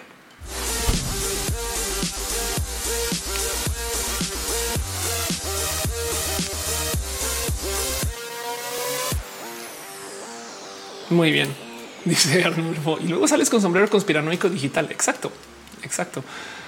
Arnulfo dice: Tenemos Office vía chat. Exacto. Férico le dice para ardillas, los que no les gusta el tráiler de la sirenita. Total. Monserrat Morenato dice Monserrat Morato. Perdón, eso me pasó por hacer multitask. Dice: Buena noche, buena noche. Gracias por estar acá y por acompañar y ser parte de esto. Entonces, pues bueno, gracias por estar acá. Eh, dice Primo: Si te desnudas, YouTube te censura y no lo ve nadie. Hay un caso de una streamer que se le olvidó que estaba haciendo stream y paró el stream y, se desnudó y fue un tema de caso así, pero sí, eso no va a pasar. En Primo si te desnuda, perdón, eh, Mayuli Patito dice deberías de hablar del método Montessori. Es todo un tema, no conozco mucha gente chida que estudió Montessori y nunca he aprendido bien por qué es tan chido, pero tengo entendido que es de lo chido que hay. Corríjame si estoy mal. ¿eh? Arnulfo dice: eh, Nadie habla del tráiler de Desencantada. Él se vuelve la mala. Nat Rosario, linda noche. Capitán Negra dice: ¿Quién fue? Chismecito completo. No sé si alguien que sea muy fan de Twitch sabe eh, esta morra que se acabó desnudando porque le cerraron su canal y todo. Obviamente no, pero, pero fue, fue nomás porque se le olvidó que estaba transmitiendo. Güey. O sea, casi, casi que se fue a dormir y seguía el stream y pues se cambió. No sé bien cómo fue. No, la neta no sé bien cómo fue. Alguien que sepa ese chisme, cuéntelo bien. Sofía Sánchez me gusta descansar eh, los lunes porque puedo roja. Gracias por estar acá. Buenas noches a todos. Gracias por todo. Gracias por estar acá. Entonces, pues sí, se acaba este show y nomás quiero recordarles de cositas que creo que tienen que saber. Voy a repasar otra vez toda la promoción desvergonzada porque es muy importante. En general, sepan ustedes que Team Moderación está en el chat. Team Moderación es de lo más bonito que hay y la gente súper cool que se encarga de que todo este show suceda. La gente de Team Moderación este, es, es, gente que viene por su propia cuenta, por su propio interés, que se encarga de que todo el chat se esté comportando chido y bonito y demás. Y es gente bien cool, gente como em, Caro, Uva, Uriel, Fabián Montse, Tutix, Hígado de Pato Aflicta y Gama Volantis, quienes están por ahí en el chat, conozcanles, sepanles, este, vayan, denle follow a sus canales varios. Sepan, por ejemplo, que el Hígado de Pato tiene un canal en Twitch bien bonito, en donde se dedica a hablar de todo tipo de cosas, de lo que hace. Denle follow en, al, al de Pato. Em, este eh, eh, y, conozcanle, está en el chat por si le quieren platicar o, como están diciendo ahorita el hígado de pato sin hígado y demás. Vamos a mostrarles aquí un poquito de lo que está en su canal. Bueno, más quitar aquí el audio nomás porque luego me meten problemas con quizás este copyright. Pero aquí está twitch.tv diagonal hígado de pato. Caro también le conocen como Dale Caro. Está por ahí en el chat, pero siempre me dice habla de mi canal de YouTube, youtube.com diagonal Dale Caro. Em, y vienen cosas bonitas que está subiendo acá eh, Caro a su canal de YouTube. Ahí está nada más y nada menos. Fabián tiene un libro este, que está aquí en su campaña en Lectu. Es este, una historia de fantasía oscura que escribió durante su ley de closet, que le acompañó bastante mientras iba aprendiendo la diversidad. Todas las personas son diversos, hasta pansexuales, hasta que se comprar lo contrario. Consigan este libro que estas raíces sombrías y cómo no hablar de nada más y nada menos que Gama Volantis, quien está en el chat, quien siempre les dice a ustedes denle like a las cosas, sí denle like a las cosas. Gama Volantis va a estar eh, en, el, en el Expo Vive Gatito, entonces sepan que esto viene también de paso. ¿Quién es Gama Volantis? Esta persona espectacular. También hace cosas en TikTok bien cool, em, eh, pero eh, si quieren ustedes un peluche hecho a la medida o una de estas libretas y demás las consiguen hechas con Gama. Nada más esto me da mucha risa. Una libreta que es la de español Pero bueno, también está la gente súper chida. Está ahí en el chat Monse, em, justo eh, hablando de Dumix, em, que es Dumix, una comunidad de UXers. Entonces conozcan Dumix en general. Sepan, yo necesito que ustedes sepan que esto sucede. Pero aquí está. Es una comunidad de UX con prometidos, con aprendizaje continuo y ahí tienen todo lo que tienen del todo con el todo. Y también de paso que no se les olvide que viene nada más y nada menos que el Halo Queer. Esto es un poquito de promoción desvergonzada por parte de la gente súper chida, o sea, de Acravioto, eh, quien es una persona súper chida que está hace el ELA México Lesbian Festival y anunció literal hoy, o sea, ayer, o sea, mañana lo va a estar poniendo en redes también pero que guarda la fecha para el 28 de octubre, que viene la primera noche traviesa edición Halo Queer. Eh, ¿Qué lo interesante de esto? Es una fiesta, es un espacio seguro LBTQ para gente no binaria, saben? O sea, piensen en eso, espacio seguro de Halo Queer, pero el dress code es BDSM, leather, vamp, dark. No es, o sea, hay algo que decir ahí, no es este eh, es dark y leather, vampiresco, pero como sea, mezclen eso con lo que es el concepto de un espacio seguro. No se lo pierdan. Ahí vamos a estar, ahí voy a estar. Este eh, vamos a estar varias personas. Entonces ahí les dejo un poquito de promoción desvergonzada nomás para ir cerrando. Pero bueno, eso es con la gente chida. Dice ya morirá hoy. La tía cool tiene su equipo cool. Ándale. Capitán Graniza LBTQ me interesa. Sí, exacto, justo. Es un espacio para eso. Eh, eh, em, nosotros. No sé, no sé si, es el Arnulfo y se me cae bien Mr. y le pato. a mí también dice Big Man, la libreta del guajolote está bien bonita. Sí, está muy bonito. Wuhan dice que buena onda el team moderación. Claro que sí. Vamos antes dice un poquito abandonado el TikTok. TikTok. No pasa nada porque aquí estás. Primo Juicio no es el mismo caso que dices, pero se nos menos una chica en Twitch porque estaba teniendo sex en Twitch, pero solo se veía su cara. Esto ya tiene como dos años de lo que estoy hablando, pero vaya, vaya, vaya. Arnulfo dice impro para la vida con Piolo en Platzi. Sí, diversidad con en Platzi, ofes en background en viejos videos, un par de ayeres en Platzi. Claro que sí, claro que sí. Jan dice, danos una pequeña pista de que va a ser el mini roja. El mini roja de hoy es el de los súper del futuro. Hace muchos ayeres me topé con un video que comprueba que si los carritos del súper, normalmente agarramos una barra así y los empujamos, ¿no? El carrito que agarramos en el súper que pone la comida, ¿no? Ese. Si lo agarramos así, como una carriola, por ejemplo, no que si se fijan, eh, las manecillas para agarrarlo son así verticales y no así. Entonces, en esencia, esto va a sonar muy tonto, pero ocupamos músculos diferentes para empujar y jalar el carrito. Es una bobada, suena muy tonto, pero empujar el carrito y jalarlo así y así. Cuando se hace así, estamos ocupando unos músculos que sin querer queriendo están programados para abrazar gente, mientras que los otros están ocupados para cualquier otra cosa. Así que por motivos tontísimos de la psicología, alguien descubrió que si los carritos tienen manecillas verticales y no así horizontales, entonces traemos el carrito más. Y si traemos el carrito más, somos más propensos y propensas a ponerle cosas adentro. Y descubrió esa persona que estos carritos de manecillas verticales, pues esos carritos hacen que la gente gaste más. Y esto me parece una locurota. Esto fue una noticia que presenté aquí en roja y que de hecho se volvió un TikTok muy viral cuando lo subí a mi cuenta de TikTok y demás, pero me puso a pensar el cómo va a ser el súper del futuro, súper que se cobra solo, que se paga solo, eh, no sé, cosas mucho y mucho que hablar acerca de cómo van a ser los súper del futuro. Y entonces en roja fue muy divertido hablarlo, en mini roja espero que también lo topemos igual de entretenido y vamos a estar nerdeando de eso. Federico dice yo por eso me subo al carrito y digo que mujer me lleve. Exacto, ese tipo de cosas pueden suceder. Exacto, sí, total. Pero bueno, em, dice Bigman, ¿alguna novela que recomiendes? Te puedo recomendar a una persona profesional en recomendación de novelas. Cat Power. Cat Pau, eh, la E es con tres y de paso gran amiga del show y en general es una persona bien cool. Le tengo mucho cariño a Cat. La quiero mucho, muchísimo y se la pasa recomendando novelas para leer. Yo creo que me gusta más recomendarte con alguien que esté activamente leyendo novelas que lo que sea que pueda decir yo. Pero bueno, dice Sofía Sánchez que hizo el concierto de Dualipa, tristemente no. Fui al de Rai, pero no al de Dualipa. Vea, yo soy mala lencha o algo así, yo creo. pero bueno, al lugar dice un carrito súper con un niño adentro. Si te hace gastar mucho más, pero es el carrito o es el, el niñe. en fin, yo me estaba despidiendo y nomás me quiero una pequeña pasadita por los abrazos financieros. Arena 93, Don Ton, Berry, Julián Galo, Sankoku, NX de Adribes, el Sankoku, otra vez a su pancakes y Caro. Gracias por su cariño y su amor. Caro, quien se resuscribe por 61 meses en filita. Muchas gracias. Gracias de verdad.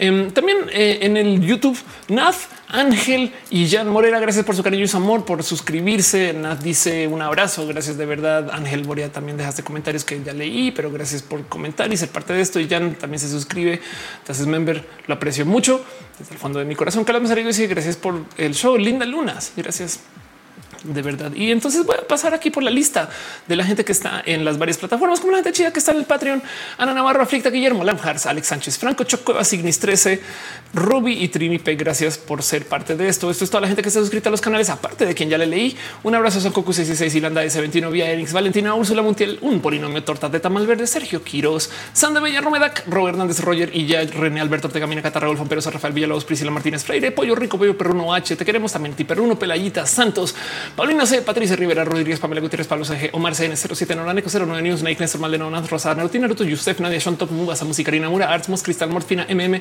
Miss Wizard Miss Uva, Minerva, López, Mike Lugo, Michael Rosero, Mejía, Artmos, Atzina, Armenta, Matito, Red Farias, Vila Morales, Mari Carmon, Roy, Mariana, Rom Galvez, Magdalena Álvarez, Mafetka, La Zurita, Art, Lun 07B, Lun 07, Lucero Quilla, Liliana S0, Lema Salud, El Model, La Tutix, La Bravo, Clirana Katza, este cada 22, 18 R.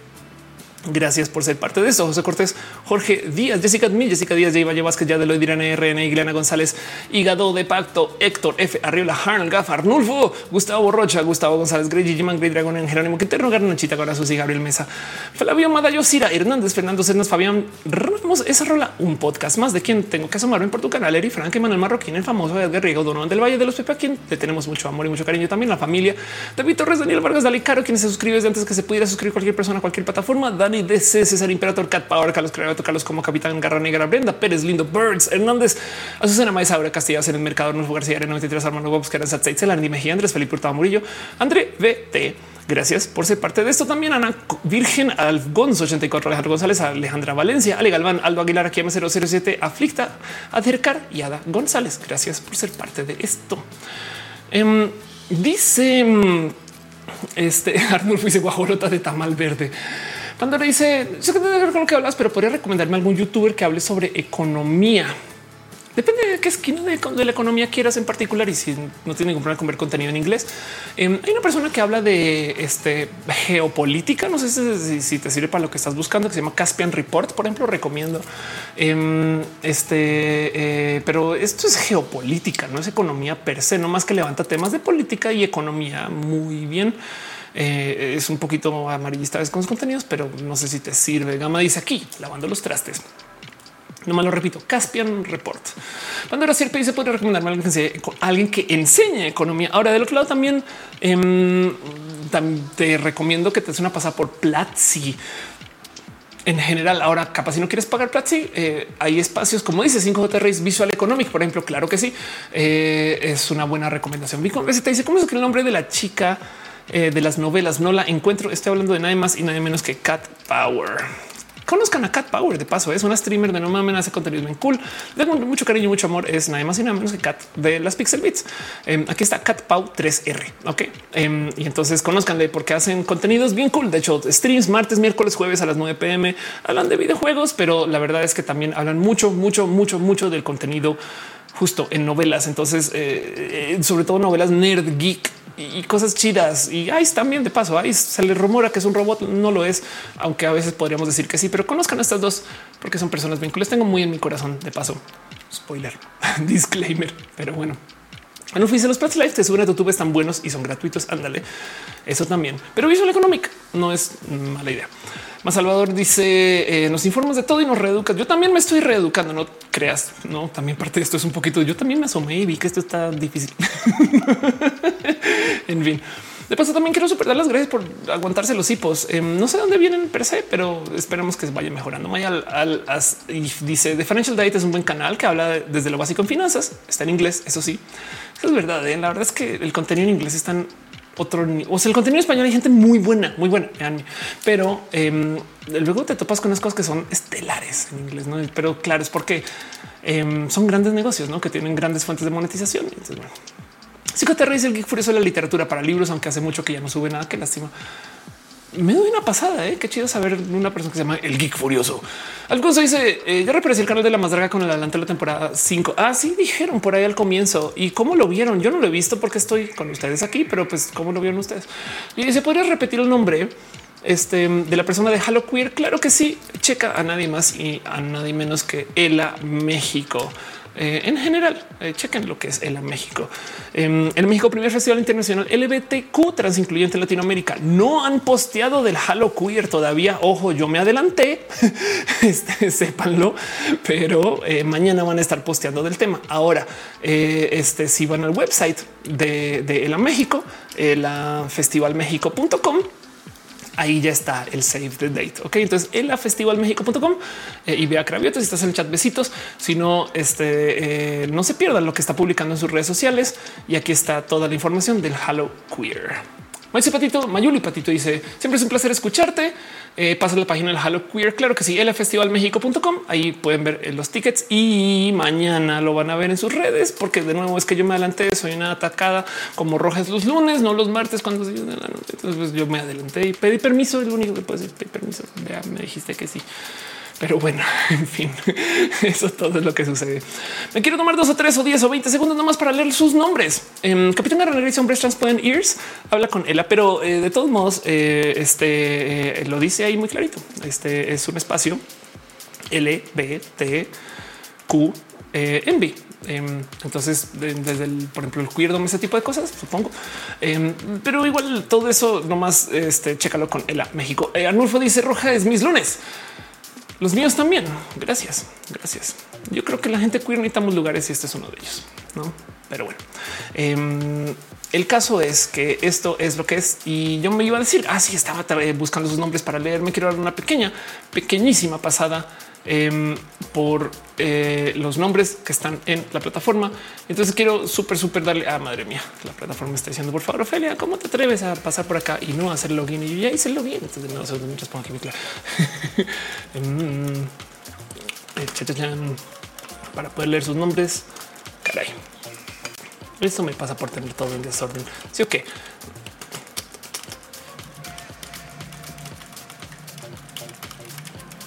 Resulta que tengo claves tan, tan, tan enredadas que si no me enfoco,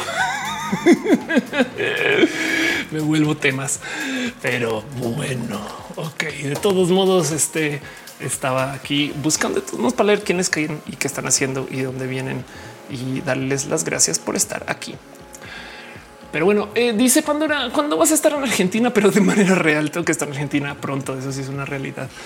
Em, gracias a la gente chida que está en el Twitch. Les super quería dar las gracias a ustedes. Entonces va a comenzar con ustedes leyendo sus nombres. Están en Twitch Adri BC, Alfonso 84, Alice Hidra, Ana Luna, guion bajo, guion Anet Tux, Angie Turri.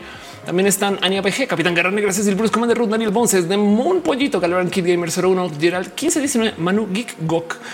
También están aquí este, em, en el eh, perdón, en el Twitch. Eh, Guillaume Dina, Harn Gav, House of Pancakes, Juan Axe, Madrid, Krillanath, Nerd, Shunters, Scarlet Camsir, Gabriel, Spectrap, Clartis, Cloud, Willa, Casa, Virgo Pros, Ben Hiller, Wilber Soadoyo e Ilanda S21. Gracias por estar acá. La gente que está en el este eh, Facebook no me da la lista de nombres, pero sepan que les tengo en el fondo de mi corazón y los voy a leer en orden. Está en el chat. Gracias, mi hermana. Grigori Microsoft, Ángel Michael Boria, Mayoli eh, Patito, Yuri Maldonado. Gracias por pasar. Lía Palas, gracias por ser parte de esto. Em, Mezcal Rosa Producciones pasó por ahí y está en el chat. Gracias y será un espacio LBTQ más Envy y chicos trans. Bienvenidos. Gracias por eh, dejar eso este, en clarillo. Pero bueno, ahí está. Em, están poniendo sus avatares y sus cosillas. Gracias de verdad, gente bonita. Es que luego les digo que las plataformas se ponen bien punk con quién sí, quién no. Em, ¿Quién más está aquí en el chat que les pueda leer? Eh, vamos a ver en el YouTube. Está nadie más y nadie menos que 5JR, Bea Cravioto, Capitán Garra Negra, Pandora, Sierpe, Héctor F. Arnulfo García. Gracias, gracias por ser parte de esto. No me está diciendo que hay casi nadie en el chat, pero sepan que yo les tengo en el fondo de mi corazón y les veo por el motivo por el cual me va a dar una pasadita nomás por la gente que está en el chat mismo. Ana Luna, Cecil Bruce, 5JHR, este eh, Pandora Sierpe, gracias. También un súper, súper abrazo a Arnulfo García. Andonela ilustración. Gracias, Ando. Yo sé que estás por ahí. Irina, eh, Aleca Regí. Gracias, Capitán Garner, sus Pancakes, eh, Jan Morera, Guillem Mendoza. Saludos, Roja desde Hidalgo. Saludos a Tigre, Digiman, Jezabel, Naz Rosada, eh, este Wuhan, Alejandro Sandoval, eh, Algonzo 84, Nick Braza, eh, Gracias de verdad, Jan Morera. También gracias por tu cariño y tu amor. Dice eh, yo que yo que no, que no estoy, no es que la plataforma siempre me dicen cosas incompletas. Lía Pales está pasando el enlace elafestivalmexico.com. Exacto. Irina Grandenco dice aquí anduve hoy. Exacto. Irina, de paso también haces cosas bien cool. Irina, conozcanle eh, una gran recomendación. Eh, Dania Nitzel, gracias por estar acá. Ángel Michael Boria dice camino a mimir. Exacto. Ahí vamos a mimir. No más sepan que ahorita viene Mimi Roja y denle follow a las redes sociales de toda esta gente que estoy mencionando en general. Conozcanse, sepanse quiénes son, porque sepan que Roja sucede gracias a que ustedes hacen que suceda. Gracias de verdad. Nadie dice pronto que va a quedarme los lunes al Roja. Ya después me voy al gym. O sea, cómo vas al gym después de Roja a la una de la mañana o cómo? ¿Qué? o, dónde estás, Irina? Igual a lo mejor estás en un horario muy diferente. Dígame también abrazos, Ana James, piñas para ti, piñas para ti por estar acá. Ay, pero bueno, gracias de verdad. ¿Quién más está por ahí? Gama Volante, la gente chida, el team de demoración, Caro, eh, el hígado de pato, Fabián, eh, Tutix, en fin. Gracias, gente bonita, por ser parte de esto. Eh, yo sé que estar por ahí. El mayor y patito dice debería hablar el método Montessori. Debería. Leonora Pondigo, gracias por ser parte de esto. Andy M. Alfonso Cernas dice acá andamos aquí también. Gracias, qué chido, qué bueno, porque la plataforma hoy literal sí me reportó nada de gente, pero, pero, o sea, yo sé que están ahí porque veo que me dice que hay gente conectada, un chingo de gente y me dice luego seis nombres. es como, pero pues, ¿qué les digo? Uno de mis grandes sueños es programar una plataforma que me haga estas listas de nombres de modos más dinámicos. Sería bien bonito pero bueno, esto es lo que tengo para ustedes hoy. Este roja ha sido muy entretenido. Ya hemos hablando más de tres horas.